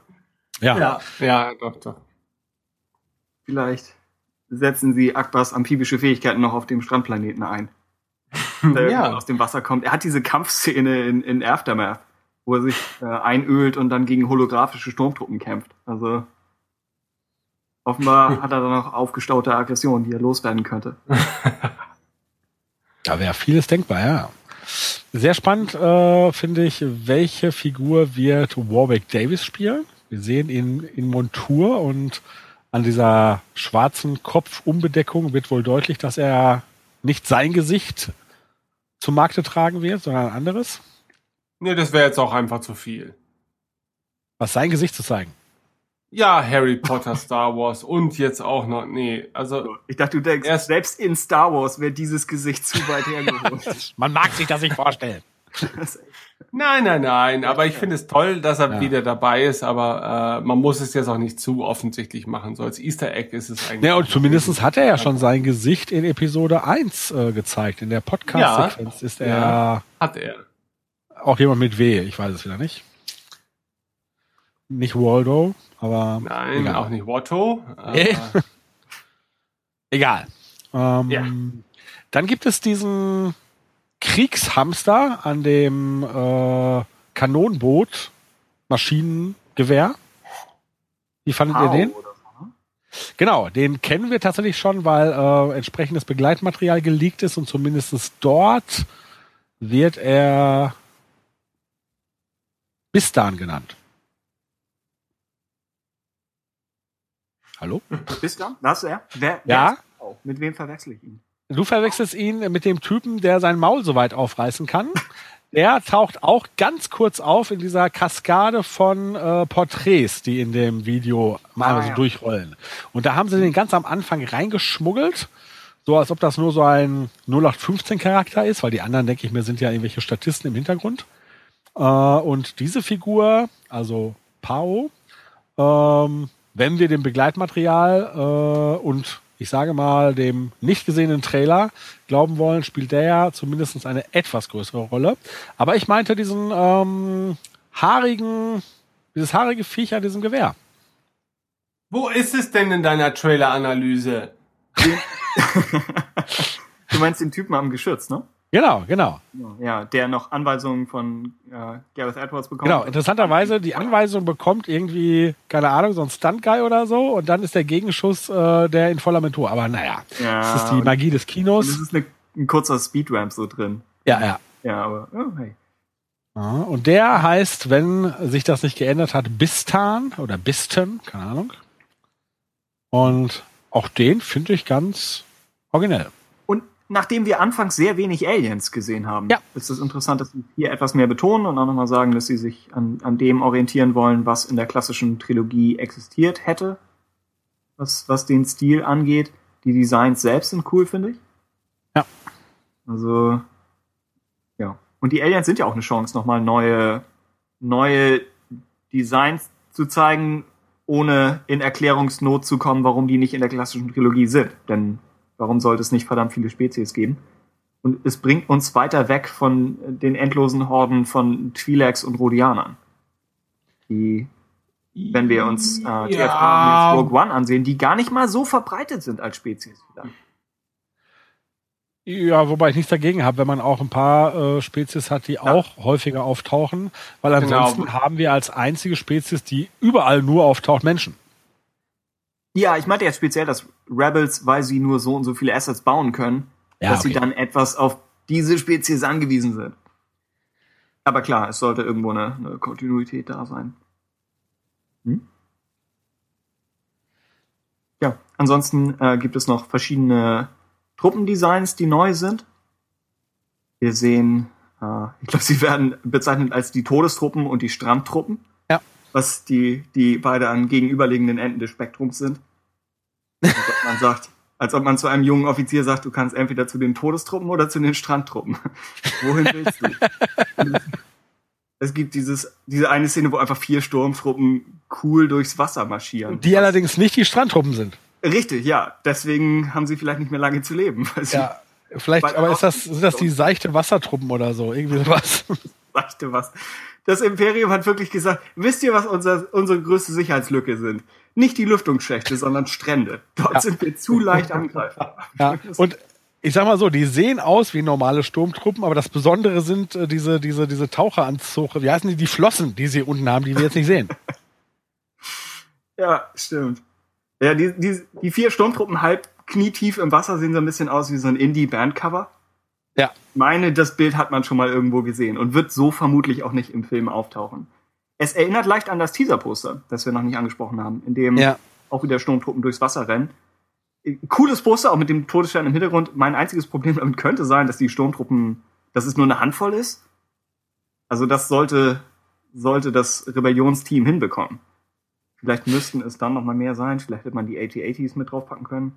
Aber wann immer man den Todesstern von einem Planeten aus sieht, ist allein das schon ein cooler Shot. Also ja, die Frage wird sein, äh, und das wissen wir ja wirklich noch nicht, äh, welche Situation finden wir davor? Ursprünglich habe ich ja so ein bisschen gedacht, weil ähm, äh, so einige Bilder das so andeuten, dass das gerade so eher die Landung der Rebellen auf diesem Planeten ist. Also ne, vielleicht keine Ahnung, in der Mitte des Filmes stattfindet und es ein Angriff ist. Aber da wir ja jetzt Bilder haben, in denen wir Jin sehen, wie sie dieses Pad trägt, was ja nun sehr auffällig wahrscheinlich ähm, der McGuffin ist, sprich die Todessternpläne, gehe ich fast davon aus, dass das der Versuch sein wird, diese Rebellentruppe abzuholen von diesem Planeten.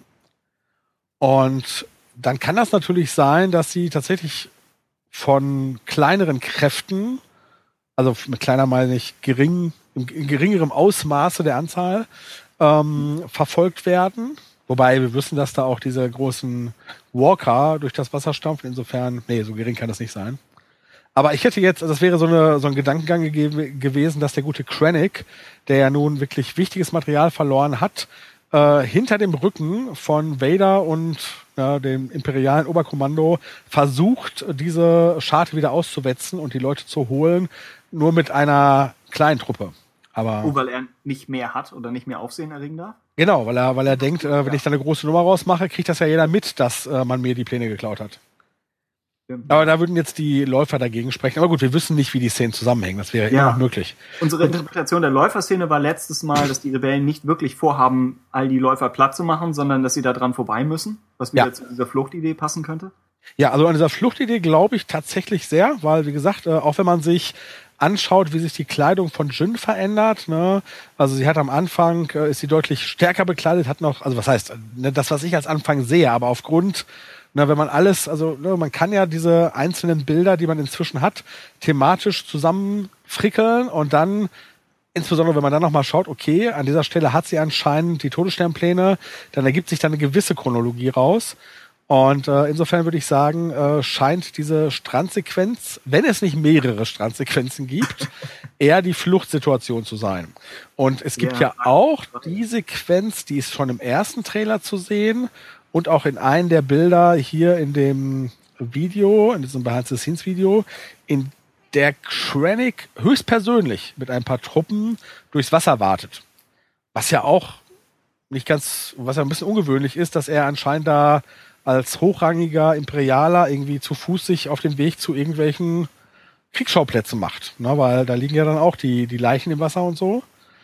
Und das in Richtung eines Schauplatzes, von dem ich glaube, dass der wohl auch ein sehr entscheidender Punkt ist, weil auf ganz vielen Bildern, die wir aus diesem Video haben, ist halt, ähm, sind die Überreste eines abgestürzten Raumschiffs zu sehen. Und ähm, da scheint sich wohl, also okay, vielleicht hat man einfach viele Szenen nur für diesen Trailer so ausgewählt, weil man anderes zurückhalten wollte. Das könnte der Grund sein. Oder äh, das ist halt auch ein wesentlicher Schauplatz für irgendeine ja, für irgendein besonderes Ereignis, weil ich halt auch meine, dass der Gang von Krennic in diese Richtung zu diesem, zu diesem, zu dieser Abschussstelle geht. Das heißt, das abgestürzte Raumschiff wäre von, vom Team der Rebellion? Ja. Und dann nach ihrer Flucht vom Todesstern? Oder aus, aus der U-Bahn-Schacht-Umgebung da? Ja, also gut, U-Bahn-Schacht muss natürlich schon eher gewesen sein, ne? Also, genau. äh, also, aber jetzt, jetzt sind wir in der Spekulation, ne? Also es könnte ja sein, dass das sozusagen ein Raumschiff ist, das sie hätte abholen sollen, was aber abgeschossen wurde. Und na gut, es ist zu hoffen, dass ein anderes Schiff sie noch mitnimmt. Wobei wir ja wissen, dass nicht alle wohl mitgenommen werden. Ja. Okay. Ja, was sagt ihr zu den äh, zu den Strandtruppen? Wie gefallen euch die? Vom Design jetzt? Also ich habe da ja, kein Problem mit. Ben ist der Sturmtruppen-Skeptiker. Äh, nö, nö, nö. Sie sind so eine Mischung aus herkömmlichen Stormtroopern und äh, den äh, Scout-Troopern, oder? Würde ich jetzt mal sagen. So diese vertikale Schnauze. Hat so ein bisschen was von Scout-Trooper. Unterstützt mich doch jetzt mal. Ja? Du, du kennst dich ja echt besser aus. Du warst schon bei, bei TFA mehr dahinter. Ich weiß es nicht. Also ich finde zumindest schon. Also ich habe das Gefühl, da hat man versucht, die beiden Typen so ein bisschen miteinander zu verquicken, was vielleicht auch Sinn macht, weil es dann eher so so äh, ja, Gelände tauglichere Uniformen sind, vielleicht unter Umständen zumindest nach der Logik äh, des Star Wars Universums. Mich stören sie eigentlich nicht. Also es gibt ja hier und da ein bisschen Kritik zu lesen im Netz. Ähm, aber ich finde, sie fügen sich ganz gut ein, so als neues Zwischendesign sozusagen. Klar, die Kritik wird wahrscheinlich auch daher rühren, dass man einfach solche Stormtrooper in Anführungsstrichen ja sonst nie zu Gesicht bekommen hat, aber ja.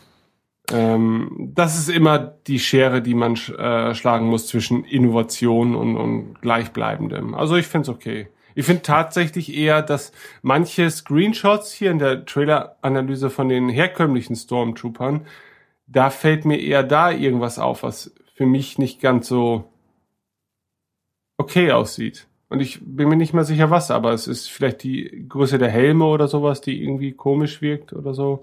Äh, aber da gibt's bestimmt Leute von, von diversen kostümfixierten Vereinigungen, die äh, da die Trailer bereits sezieren werden und auch die Filme natürlich und deutlich auf die Unterschiede zwischen den Stormtrooper-Rüstungen aus der OT äh, und, und Rogue One hinweisen werden, denn ich bin mir sicher, da wird es Unterschiede geben. Im Archäologie-Panel von John Knoll spricht er darüber, dass sie die Helme zumindest für die Close-Ups restauriert haben. Dass sie gesagt haben, Dinge, die damals nur so schnell irgendwie gemalt worden sind, äh, mussten sie ausarbeiten, damit die Lüftungsöffnungen tatsächliche Öffnungen sind, etc. Aber er verspricht, dass es auf die Distanz gleich aussehen wird. Also, Aha. Ja, ja, du bist da vielleicht was auf der Spur, aber John Noll meinte, du würdest ihm nicht auf die Schliche kommen. Was ein, ein Wortlaut im Panel. Meinte, man müsste schon sehr wahnsinnig sein, um darauf zu kommen. Okay, vielleicht nicht genau so. Aber ja, also irgendwas könnte im Busch sein. Es steckt Mühe drin.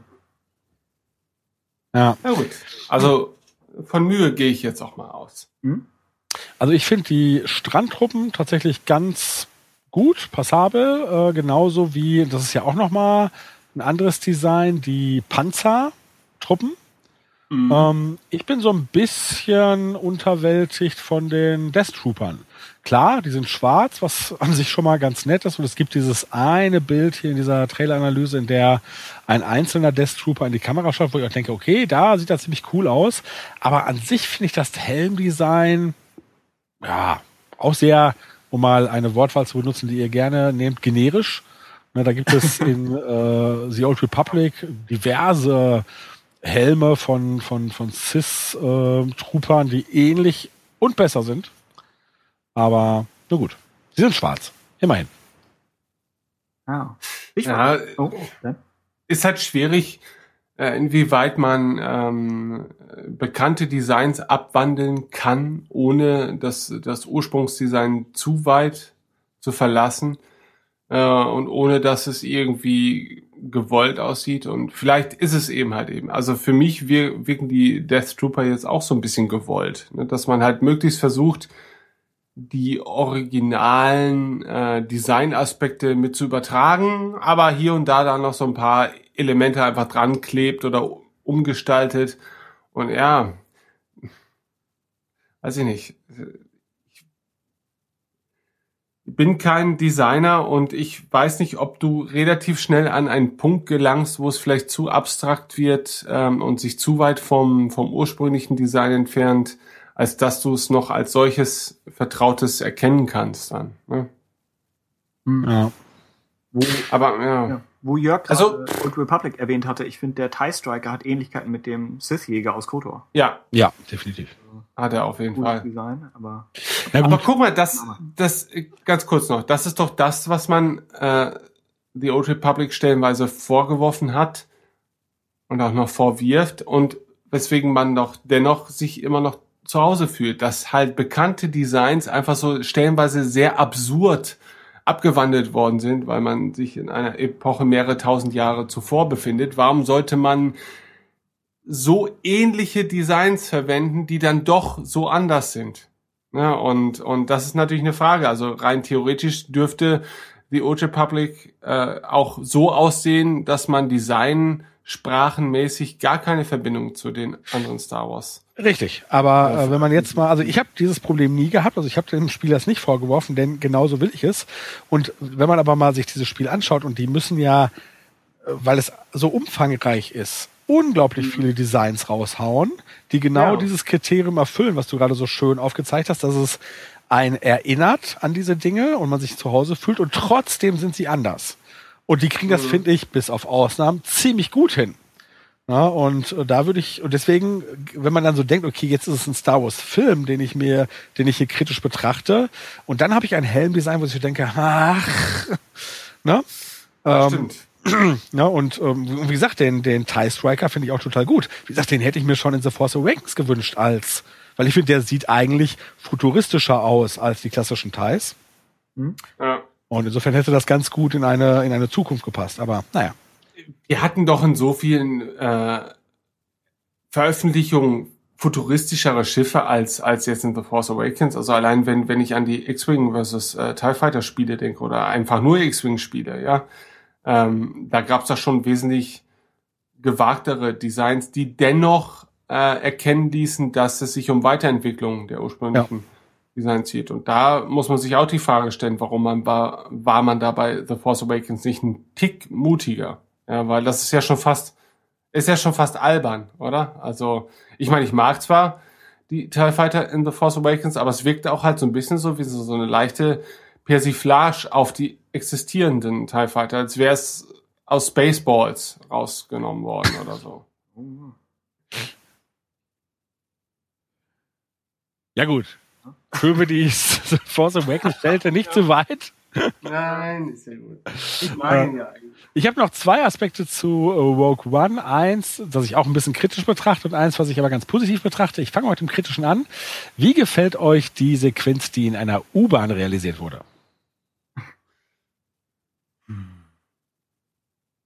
Also die Hintergrundgeschichte ist gut, dass sie das in so einer Übernahme. Naja, oder ich sag mal, äh, ich meine, ich habe es ja schon angedeutet. Ähm, zum ersten Mal konnten wir äh, Aufnahmen davon in dem ersten Teaser, also von dem regulären, der allen bekannt ist, konnten wir ja da erblicken. Und zu dem Zeitpunkt wusste ich nicht, was, die, was der Hintergrund ist, dass das wirklich eine U-Bahn-Station ist.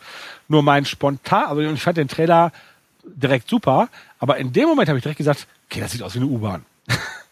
Und allein, dass das spontan in mir hochkam, fand ich so ein bisschen doof. Aber ich fand es richtig schlimm, als ich erfuhr, es ist wirklich eine U-Bahn.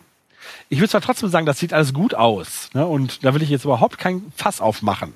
Ne? Ähm, ne? Äh, das ist jetzt nichts, woran der Film scheitert. Und es ist auch überhaupt nicht schlimm, weil es sieht immer noch gut aus. Aber ja, ne? ich äh, konnte mich des spontanen Eindrucks nicht erwehren. Und zwar ohne, dass ich von den Hintergrund wusste. Also wir hatten das ja stellenweise schon besprochen. Also ich habe ja ähm, auch mein Argument schon angebracht in einer der vorangegangenen Podcast-Episoden, dass ich unmittelbar dachte, es handelt sich um einen U-Bahn-Schacht. Ähm, auch ich sehe das für sich gesehen visuell gar nicht so problematisch. Ich finde es dennoch gut umgesetzt, aber äh, es hat mich unglaublich irgendwie an THX äh, 1138 erinnert, so wo man versucht hat, existierende bauliche Kulissen abzuwandeln und irgendwie zwangs zu futurisieren. Und ähm, ähnlichen Eindruck habe ich halt eben auch, ne? dass man äh, aus Mangel an, an finanziellem Hintergrund halt versucht, ähm, existierende Kulissen abzuwandeln. Ja, so man klebt hier und da so ein paar Knöpfe dran und dann ist das halt eben die Zukunft. Und ich sehe schon, dass man hier wesentlich mehr Aufwand betrieben hat, als einfach nur ein paar Knöpfe anzukleben. Ähm, aber die Strukturen und, und die grundsätzliche Layout oder die Architektur dieses Schauplatzes finde ich einfach zu entlarvend. Mhm. Das ist das Problem, was ich da bei mir habe. Ne? Also ja, hätte man vielleicht noch irgendwo ein Greenscreen mehr aufhängen können, wahrscheinlich, um die Strukturen so ein bisschen zu es erweitern oder, oder, oder abzuändern, ohne viel Aufwand. Ähm besteht ja immer die Chance. Also man kann ja immer noch, gerade wenn, wenn das Feedback jetzt schon ist, dass, dass die U-Bahn-Parallelen zu deutlich sind, man Ach, kann das ja werden sie nicht tun. Panels Tim. an die Wände packen oder. Nein, Tim, das tun sie nicht. Kann sein. Ich meine, wir dachten das auch bei Skellig Michael, dass wir überlegt haben, was machen ja. sie mit diesem Ort, um ihn ja. Star Wars-mäßiger Andererseits, dass Skellig Michael und die Londoner U-Bahn jetzt beide Star Wars Schauplätze sind, ist auch, hm, okay. Es, es wäre sehr interessant, wenn, ähm, wenn diese Filme durch sind, wenn man dann nochmal sagen würde, okay, George Lucas, jetzt mach doch nochmal eine Special Edition dieser Filme. Weil der wird ja genau das machen. Ja, ja. ja. Ich würde sagen, alles kein Problem, das kriegen wir wieder hin. Oh ja, und ich hatte noch eine positive Sache. Und zwar, ja. das ist jetzt nichts, was ähm, in dem Behind-the-Scenes-Video auftauchte, weil dort sehen wir ja tatsächlich die Dinge nur so, wie sie am Set waren. Und da läuft immer so jemand im Jogginganzug rum, der so ein bisschen aus der Szene gefallen wirkt. Aber das ist ja ein Schauspieler namens Alan Tudyk, Tudyk genau, der einen Druiden spielt, der dann nachträglich CGI-technisch realisiert wird, nämlich den Droiden K2SO. Und bei dem Panel gab es einen kleinen Ausschnitt von ihm. Und obwohl er sehr, sehr klein war, hat der mir nämlich sehr gut gefallen. Wie seht, steht ihr zu dieser Figur? Ja, also ich bin Fan von, von Alan Tudyk. Also überhaupt ihn, ihn bei dem Panel zu haben und seine Reaktion zu sehen, speziell auf gewisse Dinge. Ja. Äh, allein das war es schon wert. Ja. Und was das Design des Druiden angeht, finde ich, ist auch das ein, ein guter Kompromiss. Aus ja. Bedrohlichkeit, aber vielleicht auch dem Potenzial für Comedy, das äh, Tudyk dann ja auch andeutet. Der, der Kopf erinnert so an den äh, Folterdruiden, oder? Ja. Äh, Und er ist ja auch ein imperialer Enforcer. Also ja. primär aus dieser Welt. Also als man der, also das Design ist ja auch schon relativ frühzeitig geleakt und da hatte ich so ein bisschen gedacht, okay, das ist jetzt relativ unspektakulär. Es erinnerte mich auch ein bisschen an das Design der äh, Kommando-Druiden aus The Clone Wars. Ja, stimmt. Ähm, und habe dann so gedacht, ja, warum ist man da nicht näher dran geblieben? Weil eigentlich sind die akzentuierter als diese wirklich extrem einfache äh, Hülle, die uns da präsentiert wird. Also Ne, und ich sag mal, es kam ja dann auch schon irgendwie so ein bisschen durch, okay, äh, umprogrammierter imperialer Druide, der so ein bisschen seinen eigenen Kopf hat und ziemlich schnell äh, war man dann auch bei den Vergleichen zu dem HK-Druid aus Kotor und ich glaube, der macht auch Sinn, äh, dass das in so eine ähnliche Richtung geht. Und ich dachte so, aber eigentlich, wenn ich mir jetzt diese Druiden, die das Star Wars-Universum bereithält, dann, wie mir dieses Design anschaue, ist es relativ profan und eigentlich auch nicht so überwältigend. Aber jetzt in diesem Ausschnitt konnte man ja sehen, dass diese Augen, die eigentlich wie Knopfaugen auf Bildern wirken, ja auch nochmal so ein Eigenleben haben. Und ja gut, wie das dann so ist, ne? Durch die Szene wurde er lebendig und ne, diese, diese Sequenz, in der er als Packesel äh, missbraucht werden soll und das dann einfach schulterzuckend ablehnt, nachdem die Leute schon gegangen sind und er einfach die Klamotten da hinschmeißt. Ja, äh, es hat mich eigentlich schon überzeugt, dass ich jetzt denke, ich bin sehr gespannt auf diese Figur. Jo. Irgendwelche Anmerkungen noch zu Rogue One? Es gab noch die Diskussion um den Lauftext. Da können wir vielleicht Jörg kurz fragen, was du meinst. Sollte es einen geben, sollte es nicht? Sie tun so, als wüssten sie es nicht, was ich nicht ganz glauben kann. Ja, wobei es ja jetzt äh, relativ aktuell noch eine Aussage von Kennedy gab äh, und auch von Edwards. Also eigentlich deutet das alles darauf hin, nein, wir wollen damit einen anderen Weg gehen. Und wir sind noch nicht so ganz klar, aber eigentlich doch. Und, ja, genau. Ähm, es geht Richtung Nein, aber warum nicht einfach sagen, nein, wir machen was Neues? Ja, das ist ja gut. Ne? Warum die sich mit vielen Dingen so schwer tun, die ja dann doch auch oft dann äh, eine Bissis dann offiziell machen, dann schon anderweitig äh, rausgekommen ist, das verstehe ich bis heute nicht. Also nur meiner Meinung nach macht die PR da ja auch nicht alles richtig. Aber okay, ne, das ist ein anderes Thema. Äh, ich persönlich würde es sehr schätzen, wenn man einen anderen Weg findet. Äh, und wenn man den Lauftext ähm, für die Saga äh, exklusiv hält. Na, zum einen würde das wirklich halt eine ganz starke Unterscheidung machen. Und ich liebe den Lauftext, ne, weil das, der Lauftext ist irgendwo Star Wars und machen wir uns nichts vor. Alle anderen Medien, die zumindest so eine Visualität äh, besitzen, nutzen das auch. Also man hat oft vor Comics wirklich so einen Lauftext, der dann nochmal irgendwie, keine Ahnung, was bisher geschah oder so erzählt. Oder äh, bei Computerspielen ja, ne, ist es ja auch schon fast obligatorisch. Und ich fand es immer originell, wenn ähm, äh, Alternativen gefunden wurden. Ne? Ich, ich glaube, das hatten wir aber auch schon mal in einem Podcast, dass ich ähm, den Vorspann von Rebel Assault 2 erwähnte, der so ein bisschen aus der Perspektive eines Mausdruidens ist. Ne, und wir durch eine imperiale Anlage fahren. Und dieser Mausdruide bleibt halt immer irgendwo stehen vor irgendwelchen Füßen und wir hören dann, was da gesprochen wird. Äh, und dabei läuft dann halt der Vorspann. Und wie gesagt, äh, das würde ich, ich würde es sch schlimm finden, wenn bei Episode 8 und 9 der Lauftext wegfallen würde, aber ich glaube, diese Sorge müssen wir uns nicht machen. Und ich fände es mhm. gut, wenn für die Standalone-Filme andere äh, Eröffnungsmöglichkeiten gefunden werden, die hoffentlich dann natürlich trotzdem gut sind. Ja, also ich gehe auch ganz stark davon aus. Es könnte helfen, irgendetwas zu finden, bei dem man den Film nochmal zeitlich einordnen kann. Nicht für uns, aber für, für das, das normale Publikum. Also vielleicht diese, diese Kriegsberichterstattungssache vom Anfang des TCW-Films. Ja. Ist eigentlich ganz clever. Vielleicht könnte man das noch mit tatsächlichem Bildmaterial umsetzen. Aber ja, kommt echt komplett auf, auf den Film und den, den Übergang in die erste Szene dann an. Hm. Gut. Noch irgendwas ja, gut. Oder sind wir durch? Das erste. Ich glaube, für erstmal. Achso, ich könnte noch kurz, falls ihr nichts mehr habt könnte noch kurz anmerken, dass äh, die Romanadaption natürlich kommt, und zwar von Alexander Freed, der äh, Battlefront Twilight Company geschrieben hat, den äh, ich noch nicht gelesen habe, aber inzwischen habe ich ihn zumindest. Also es, es, wird noch kommen. Außerdem hat er für Old Republic geschrieben, Jörg. Ja. Sowohl für die Storyline des Spiels selbst als auch für die Webcomics. Und damit ist, denke ich, die, die Romanadaption eines Star Wars Kinofilms schon eine ziemliche Beförderung für ihn, aber auch ein, ein Vertrauensbeweis. Und vielleicht ein, ein, ein Zeichen, dass, dass man mit seinen bisherigen Sachen sehr zufrieden ist. Und damit ist die, das Ganze so ein bisschen eigentlich nur was, was, was mir nochmal auffiel. Dass es ist ein krasser Gegensatz zur Wahl von Alan Dean Foster für den Force Awakens Roman. Dass man eben nicht ein, ein alt eingesessenes oh, Fossil nimmt, sondern so ein, einen jungen Emporkömmling im, im besten Sinne, auch wenn, wie gesagt, ich noch nichts von ihm gelesen habe. Aber es ist, es ist eine andere Richtung und ähm, basierend auf Twilight Company könnte es äh, Sinn ergeben, sich jemanden mit, mit äh, Erfahrung in Military Fiction zu holen.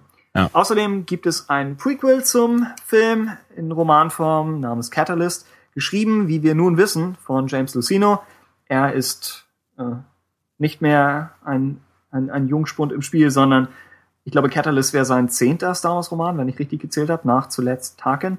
Und auch da ist es eine naheliegende Wahl. Also gerade die, die Verknüpfung mit dem Tarkin-Roman bietet sich an. Dann ist Lucino sehr der, der Experte für die ganzen Continuity-Fragen. Also könnte er Sachen aus dem ehemaligen EU-Chaos um die Todessternpläne einweben oder er bringt aktuelle Sachen aus Rebels mit ein, wie er das ja auch in, in Tarkin schon gemacht hat. Oder in, ich glaube, er hat Sachen aus Clone Wars eingebracht. Ähm, die imperialen Intrigen, die er in Tarkin geschrieben hat, könnte man hier etwas weiter spinnen. Also auch eher eine gute Wahl. Und gerade wenn wir hören, dass es mit Nachdrehs vielleicht leichte Unsicherheiten in, an der Storyfront gab, weshalb dann ja auch zum Beispiel das Rogue One Comic Prequel gecancelt wurde, hätte ich die Hoffnung, dass Lucino als erfahrener Autor da trotzdem noch durchsteigt und äh, was Vernünftiges abliefern wird. Und der Roman wurde jetzt auch verschoben auf Mitte November. Das heißt, er kommt dicht am Film raus. Es ist aber auch mehr Zeit, vielleicht noch auf letzte Änderungen irgendwie einzugehen. Also ja, hat jetzt bei mir keine, keine wahnsinnige Begeisterung ausgelöst, weil ich nicht der größte Fan von Tarkin war. Aber Luceno weiß prinzipiell, was er macht und hat schon mehrere gute Star Wars Bücher abgeliefert und dürfte, dürfte damit eine gute Wahl sein. Jo. Vielen Dank. Hm? Vielen Dank. Okay. Diese Einschätzung der Dinge. Ja. Ich muss einmal kurz den, den Buchclub pushen, zumindest. Ja, doch, doch, doch. Ich also, höre mich übrigens doppelt, weil irgendwer hat seine Lautsprecher an. Oh Mist. Das also, wirst wahrscheinlich du sein, Tim. Ja, meine Kopfhörer sind tot. Ach, ja. ja. Es ging ja die ganze Sendung über gut. Ich ja, scheinbar jetzt nicht mehr. ah. Nichts gegen gut, okay. Tim. Ist, okay. Stichwort Sendung. Ist das hier immer noch etwas in der Richtung? Müssen wir noch irgendwas abmoderieren? Ähm, ah. Ich denke, Hörerfeedback haben wir diesmal nicht so viel, auf das wir ähm, ja zurückgreifen sollten nach so langer Zeit. Das, äh, ja, irgendwie wird das noch kommen. Käme einer genau Beleidigung äh, gleich. Stimmt. Äh, Von daher. Ähm, letzten Sendung. Was?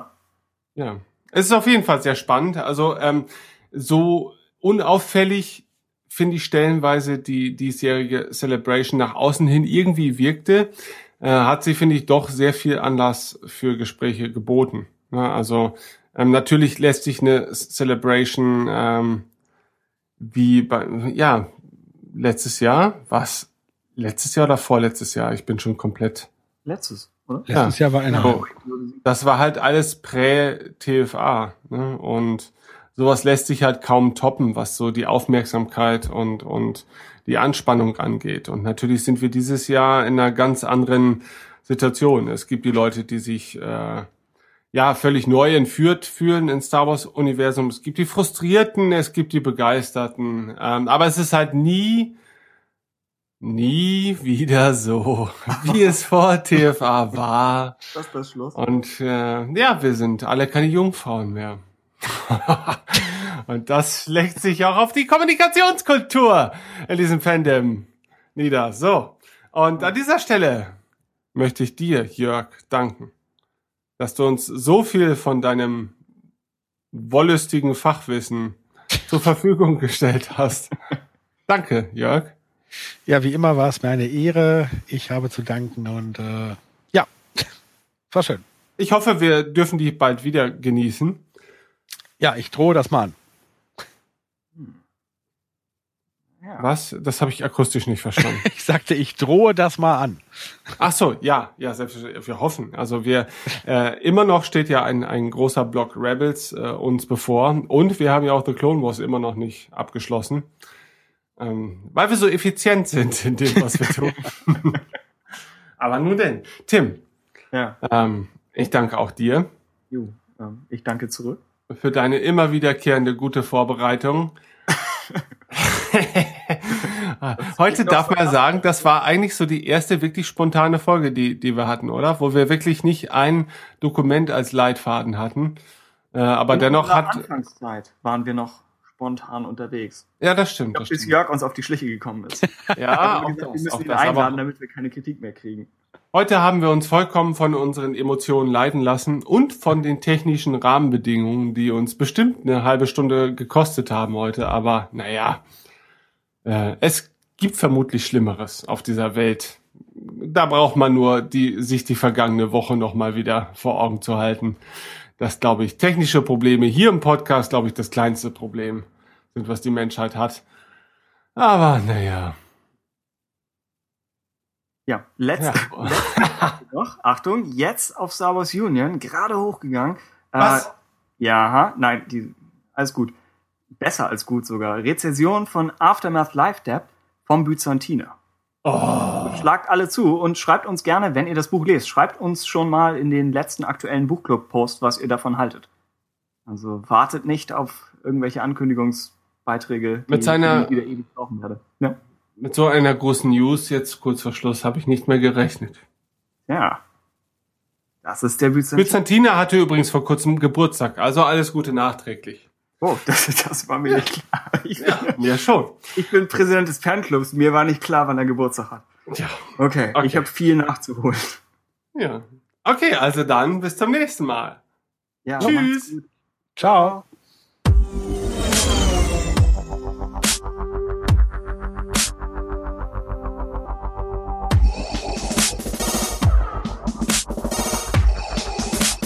What is thy bidding?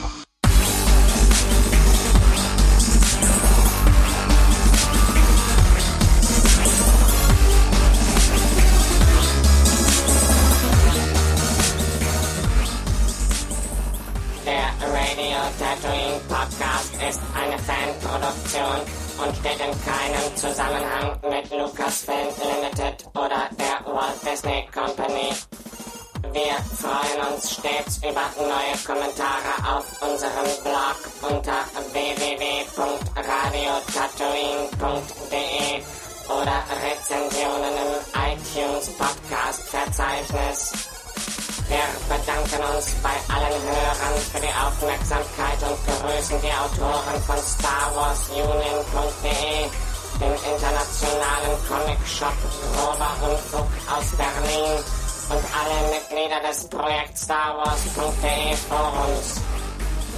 Möge die Macht mit euch sein.